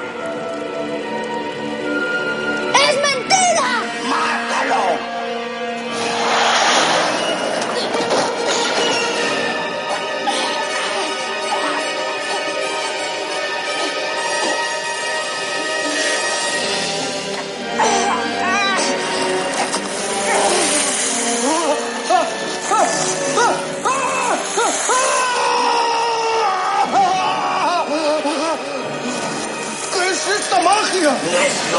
¡Quítale la piedra!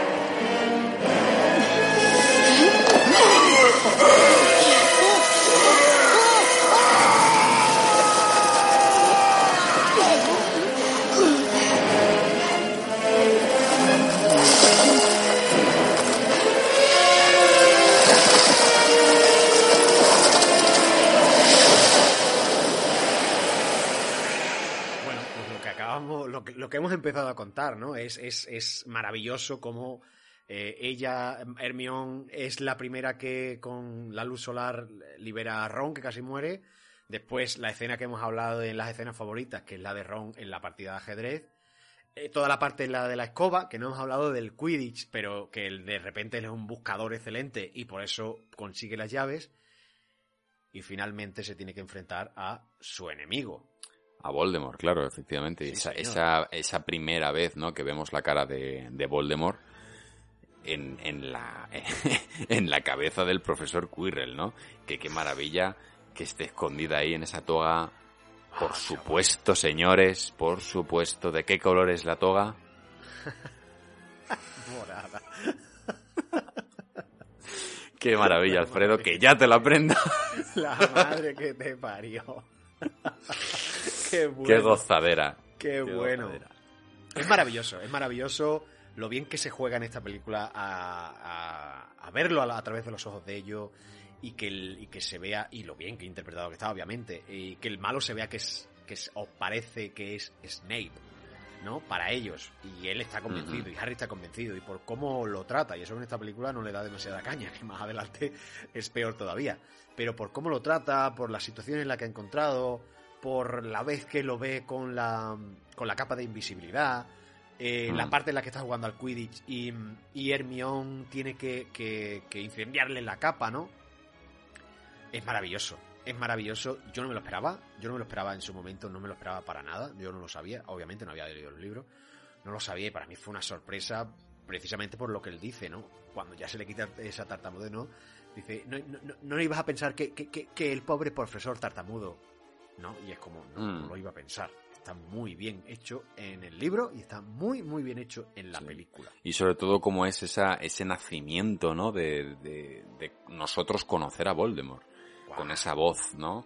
Con, con esa voz saliendo detrás que realmente es realmente oscuro, ¿no? O sea, Sí. Ese momento, Sí. ese momento en el que tú piensas, ojo, lo de siempre, ¿no? Esta cosa de decir, ojo, Harry Potter es para niños. Porque hay ciertas escenas, lo que decías tú, hay ciertos elementos en este... Y eso que la película es más light, ¿no? Es decir muy que- light, que- es muy light, es pero muy- escúchame. Pero, Pero pero, escúchame, eh, No, no, pero es que este señor, vamos a ver, vamos a ver, vamos a ver. Es que este señor hizo los gremlins. Entonces Claro. este señor, este señor sabe lo que es que se le vaya un poquito la mano. Porque los gremlins con siete años. Uf, es un trago, ¿eh? Los, los gremlins Sí. con siete años es un trago. Entonces, este señor yo creo que ha sabido. Bueno, no es que haya sabido mejorar con el tiempo, que por supuesto sí. Sino porque. eh, digo, los tiempos han cambiado y las cosas están un poco más suaves. Pero si en el bosque prohibido se le va la mano con lo del. eh, con lo del unicornio y el Voldemort este en plan fantasma chupando sangre. eh, la cosa se complica, ¿eh? mm, sí, sí, sí, sí, por eso lo decía, por eso lo decía que el- Sí, sí. esa entrada de Voldemort a mí me, a mí Sí, me encantó cuando lo vi, pero es verdad que hay ciertos, y sobre todo a día de hoy, que la sensibilidad es mucho más alta, ¿no? Que con el tiempo, ahora es como que muy difícil, ¿no? Que un niño la vea y que nos asuste y tal, y sin embargo nosotros, pues hemos crecido con Gremlins y, y, y la jungla de cristal, pero Y con bueno. Poltergeist, a tope, ¿sabes? Decir. y con Poltergeist, pero bueno, sí. Eh, y bueno, al final pues vence, ¿no? De, la- de esa manera como lo dice Dumbledore después en el hospital, porque bueno, pues eh, al, al Lily Potter, al su madre, haberse sacrificado, digamos que le deja un, la marca del amor, ¿no? Eh, en, La en- magia más en fuerte que Harry, existe. la magia más fuerte que existe, y eso es algo que mm, el, de- eh, digamos, Voldemort no está todavía con las fuerzas suficientes como para poder, digamos, plantarse frente a eso, ¿no? Y eso es, es, es, a mí me encantó también cómo estaba recreado este momento en el que real- realmente Harry Potter le toca la cara y le hace, le, le deshace la cara. O sea, eso es una cosa que a mí me fascinaba. O sea, una cosa que dice, madre mía, qué maravilla, qué maravilla, deshazte entero. O sea, esa, manera que, dan, que, que, que, que coge Daniel Radcliffe de tocarle la cara entera así, no te creas que se la toque con las mejillas, no, no, No, le no, pone no, la, cara, la, la mano en, la- en los ojos. Pero ya te, digo, ya te digo que hoy en día con lo, el- lo del coronavirus y tal, no se la podría tocar porque es que se lo carga, pero de verdad. Pero sí, cómo le aprieta la cara y qué bien hecho está el efecto en el que se queda petrificado porque hay una mueca del actor como que aprieta un poco la boca y se le Sí. queda así congelada y es realmente, eh, mm, si te fijas un poquito en la cara, es agobiante, ¿eh? Es como que hay una cosa de petrificar de verdad. Porque normalmente, ¿sabes que las cosas estas de petrificar siempre como hay como un grito, ¿no? Un grito sordo abriendo la boca. No, y este es como que cierra los ojos y aprieta así la boca por los lados y es como una cosa de no puedo respirar. Y, y uff, uff. Mucho, Sí, sí, ¿eh? sí, totalmente. Y, y vemos sobre todo también, la- por primera vez, el discurso de Voldemort, ¿no? Esta cosa de no hay ni bien ni mal. Eh, es un poco es mm, bastante Hitler, ¿no? Es que decir, está, está, Sí, y vente, y, ya- vente, y vente a mi lado. Además, lo primero que hace, ¿eh? Lo primero que hace no es voy a matarte. No, vente a mi lado. Vente Claro. y podremos ser. Ya después, eh, Voldemort hará lo que tenga que hacer, le robará los poderes, lo matará o lo que sea. Eso Mm. da igual. Pero él lo que quiere es un aliado más para. Porque al final él no, no quiere matar. Quiero decir, su objetivo no es matar a Harry Potter, su objetivo es digamos, un, sí, un Hitler dentro del mundo de los magos y además eh, del mundo magel, ¿no? Totalmente. Eh, sí. Y su primera opción es, no, no, vente, vente conmigo. Tú vente conmigo. Y cuando ya el otro le dice, no, amigo, padre, tú mataste a mis padres, ¿cómo voy a ir contigo? Bueno, pues entonces voy a tener que matarte. Claro. Ya ahí empieza la historia. Y bueno, ya pues eh, ya es verdad que ya nos acercamos al final de la historia y ahora pues sí que sí, toca decir adiós a Hogwarts. Vamos, daos prisa, llegaréis tarde. Vamos. El tren se va. Vamos, deprisa.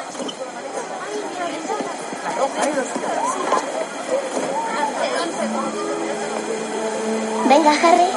Un momento.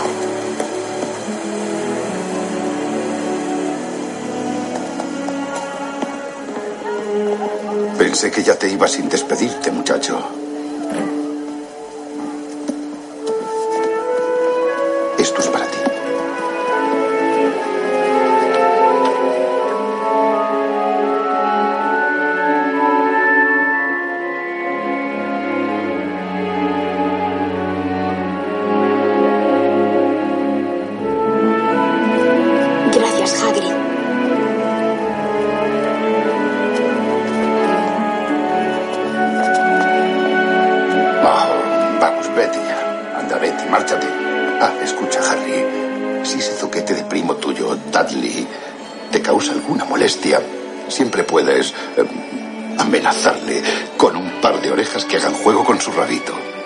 Pero, Hagrid, no nos permiten hacer magia fuera de Hogwarts. Y tú lo sabes. Lo sé. Pero tu primo no, ¿verdad? ¿Eh? Anda. Se hace raro volver a casa. ¿A que sí? Yo no voy a casa. No lo creo. Qué maravilla de cerrar. Qué maravilla, qué maravilla. Es, es espectacular ese último plano, esa última frase, como bien decías tú, ¿no? Ese, ese Harry Potter asumiendo que su hogar eh, es donde está el colegio, ¿no? Es, eh, Yo creo que mm, yo creo que seguramente muchos muchos niños hayan sentido algo así alguna vez, ¿no? Este, yo la verdad es que sentía mi hogar mi casa cuando me iba del colegio, la verdad. Pero pero cuando me iba del colegio me voy, hasta luego nunca, hasta hasta, hasta, nunca jamás. Pero es verdad que seguramente haya mucha gente, o muchos niños, que hayan sentido que su casa no es un lugar donde quieran estar y que realmente se sentían más protegidos fuera de ella. Que, entonces, yo es verdad que empatizo mucho con eso, ¿no? Empatizo mucho con esa idea de decir, joder, realmente el, eh, el colegio puede llegar a ser un lugar de refugio para muchos niños. Y ya no solo si lo extrapolas, lo que decíamos antes, ¿no? Si lo extrapolas, ¿no? A, a cualquier situación, incluso de adulto, muchos adultos sabrán, incluso el trabajo puede llegar a ser un refugio, incluso... Sí, o, o a lo mejor una experiencia en la que, eh, no siendo tu casa casa, puede ser, yo qué sé, todos hemos vivido una experiencia con amigos en verano, Claro. eh, especialmente, especialmente buena, ¿no? Que recordamos como mucho cariño, ¿no? Como eh, ese sitio donde querríamos volver porque lo pasamos estupendamente, porque tenemos un recuerdo que es completo y absolutamente bueno, ¿no? Sin ninguna mancha mala.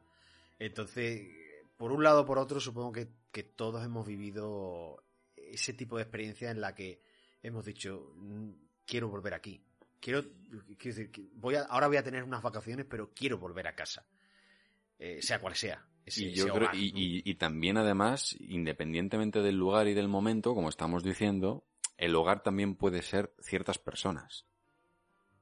Que es, Efectivamente. que es algo que, que también tiene muy claro Harry Potter, ¿no? Harry Potter acaba de descubrir una familia. Y si esa familia estuviese en Manchester, iría a Manchester. Entonces, es verdad que ahora mismo Harry Potter, su hogar, es donde esté Ron y Hermione. Es donde esté esa aceptación que por fin ha recibido, ¿no? Es- ahí es donde está el hogar. El hogar está en ellos dos. Y si ellos dos mañana se van a otro lado, él irá detrás de ellos. Por supuesto que Hogwarts es una nueva experiencia para él y por supuesto que Hogwarts le da mucho más valor.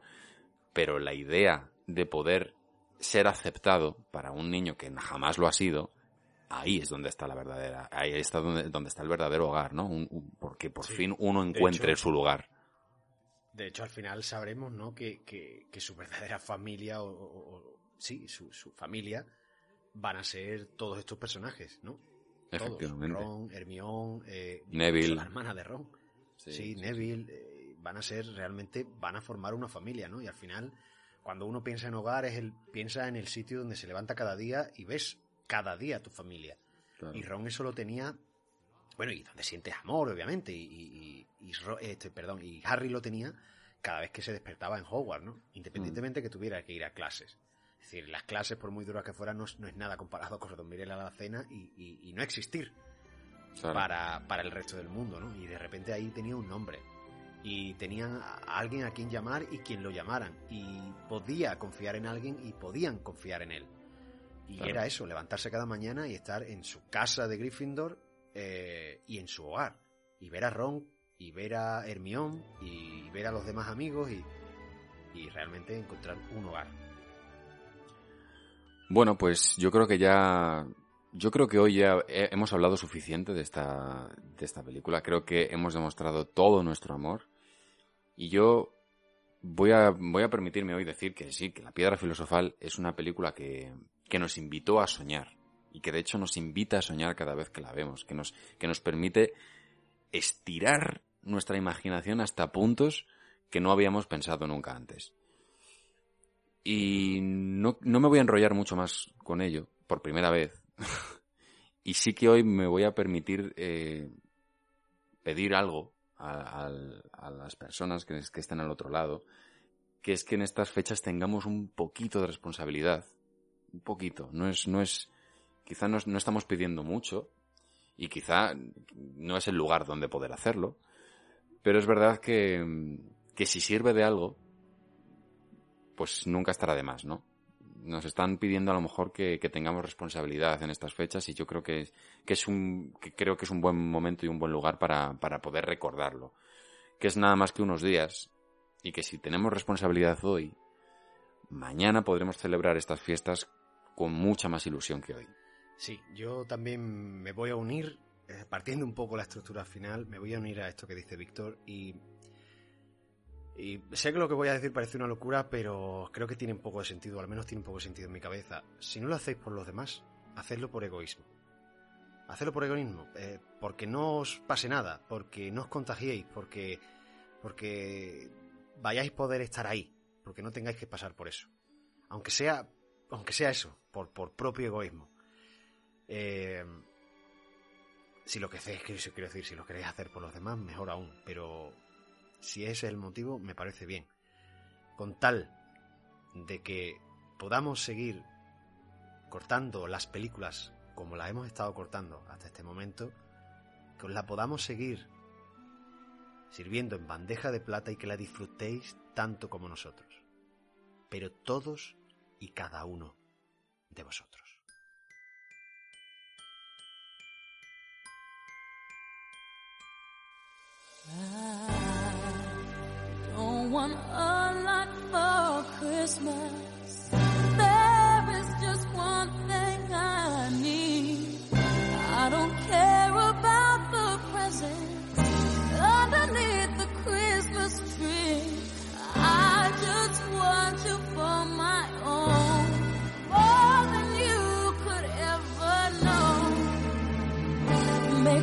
Make my wish come true. All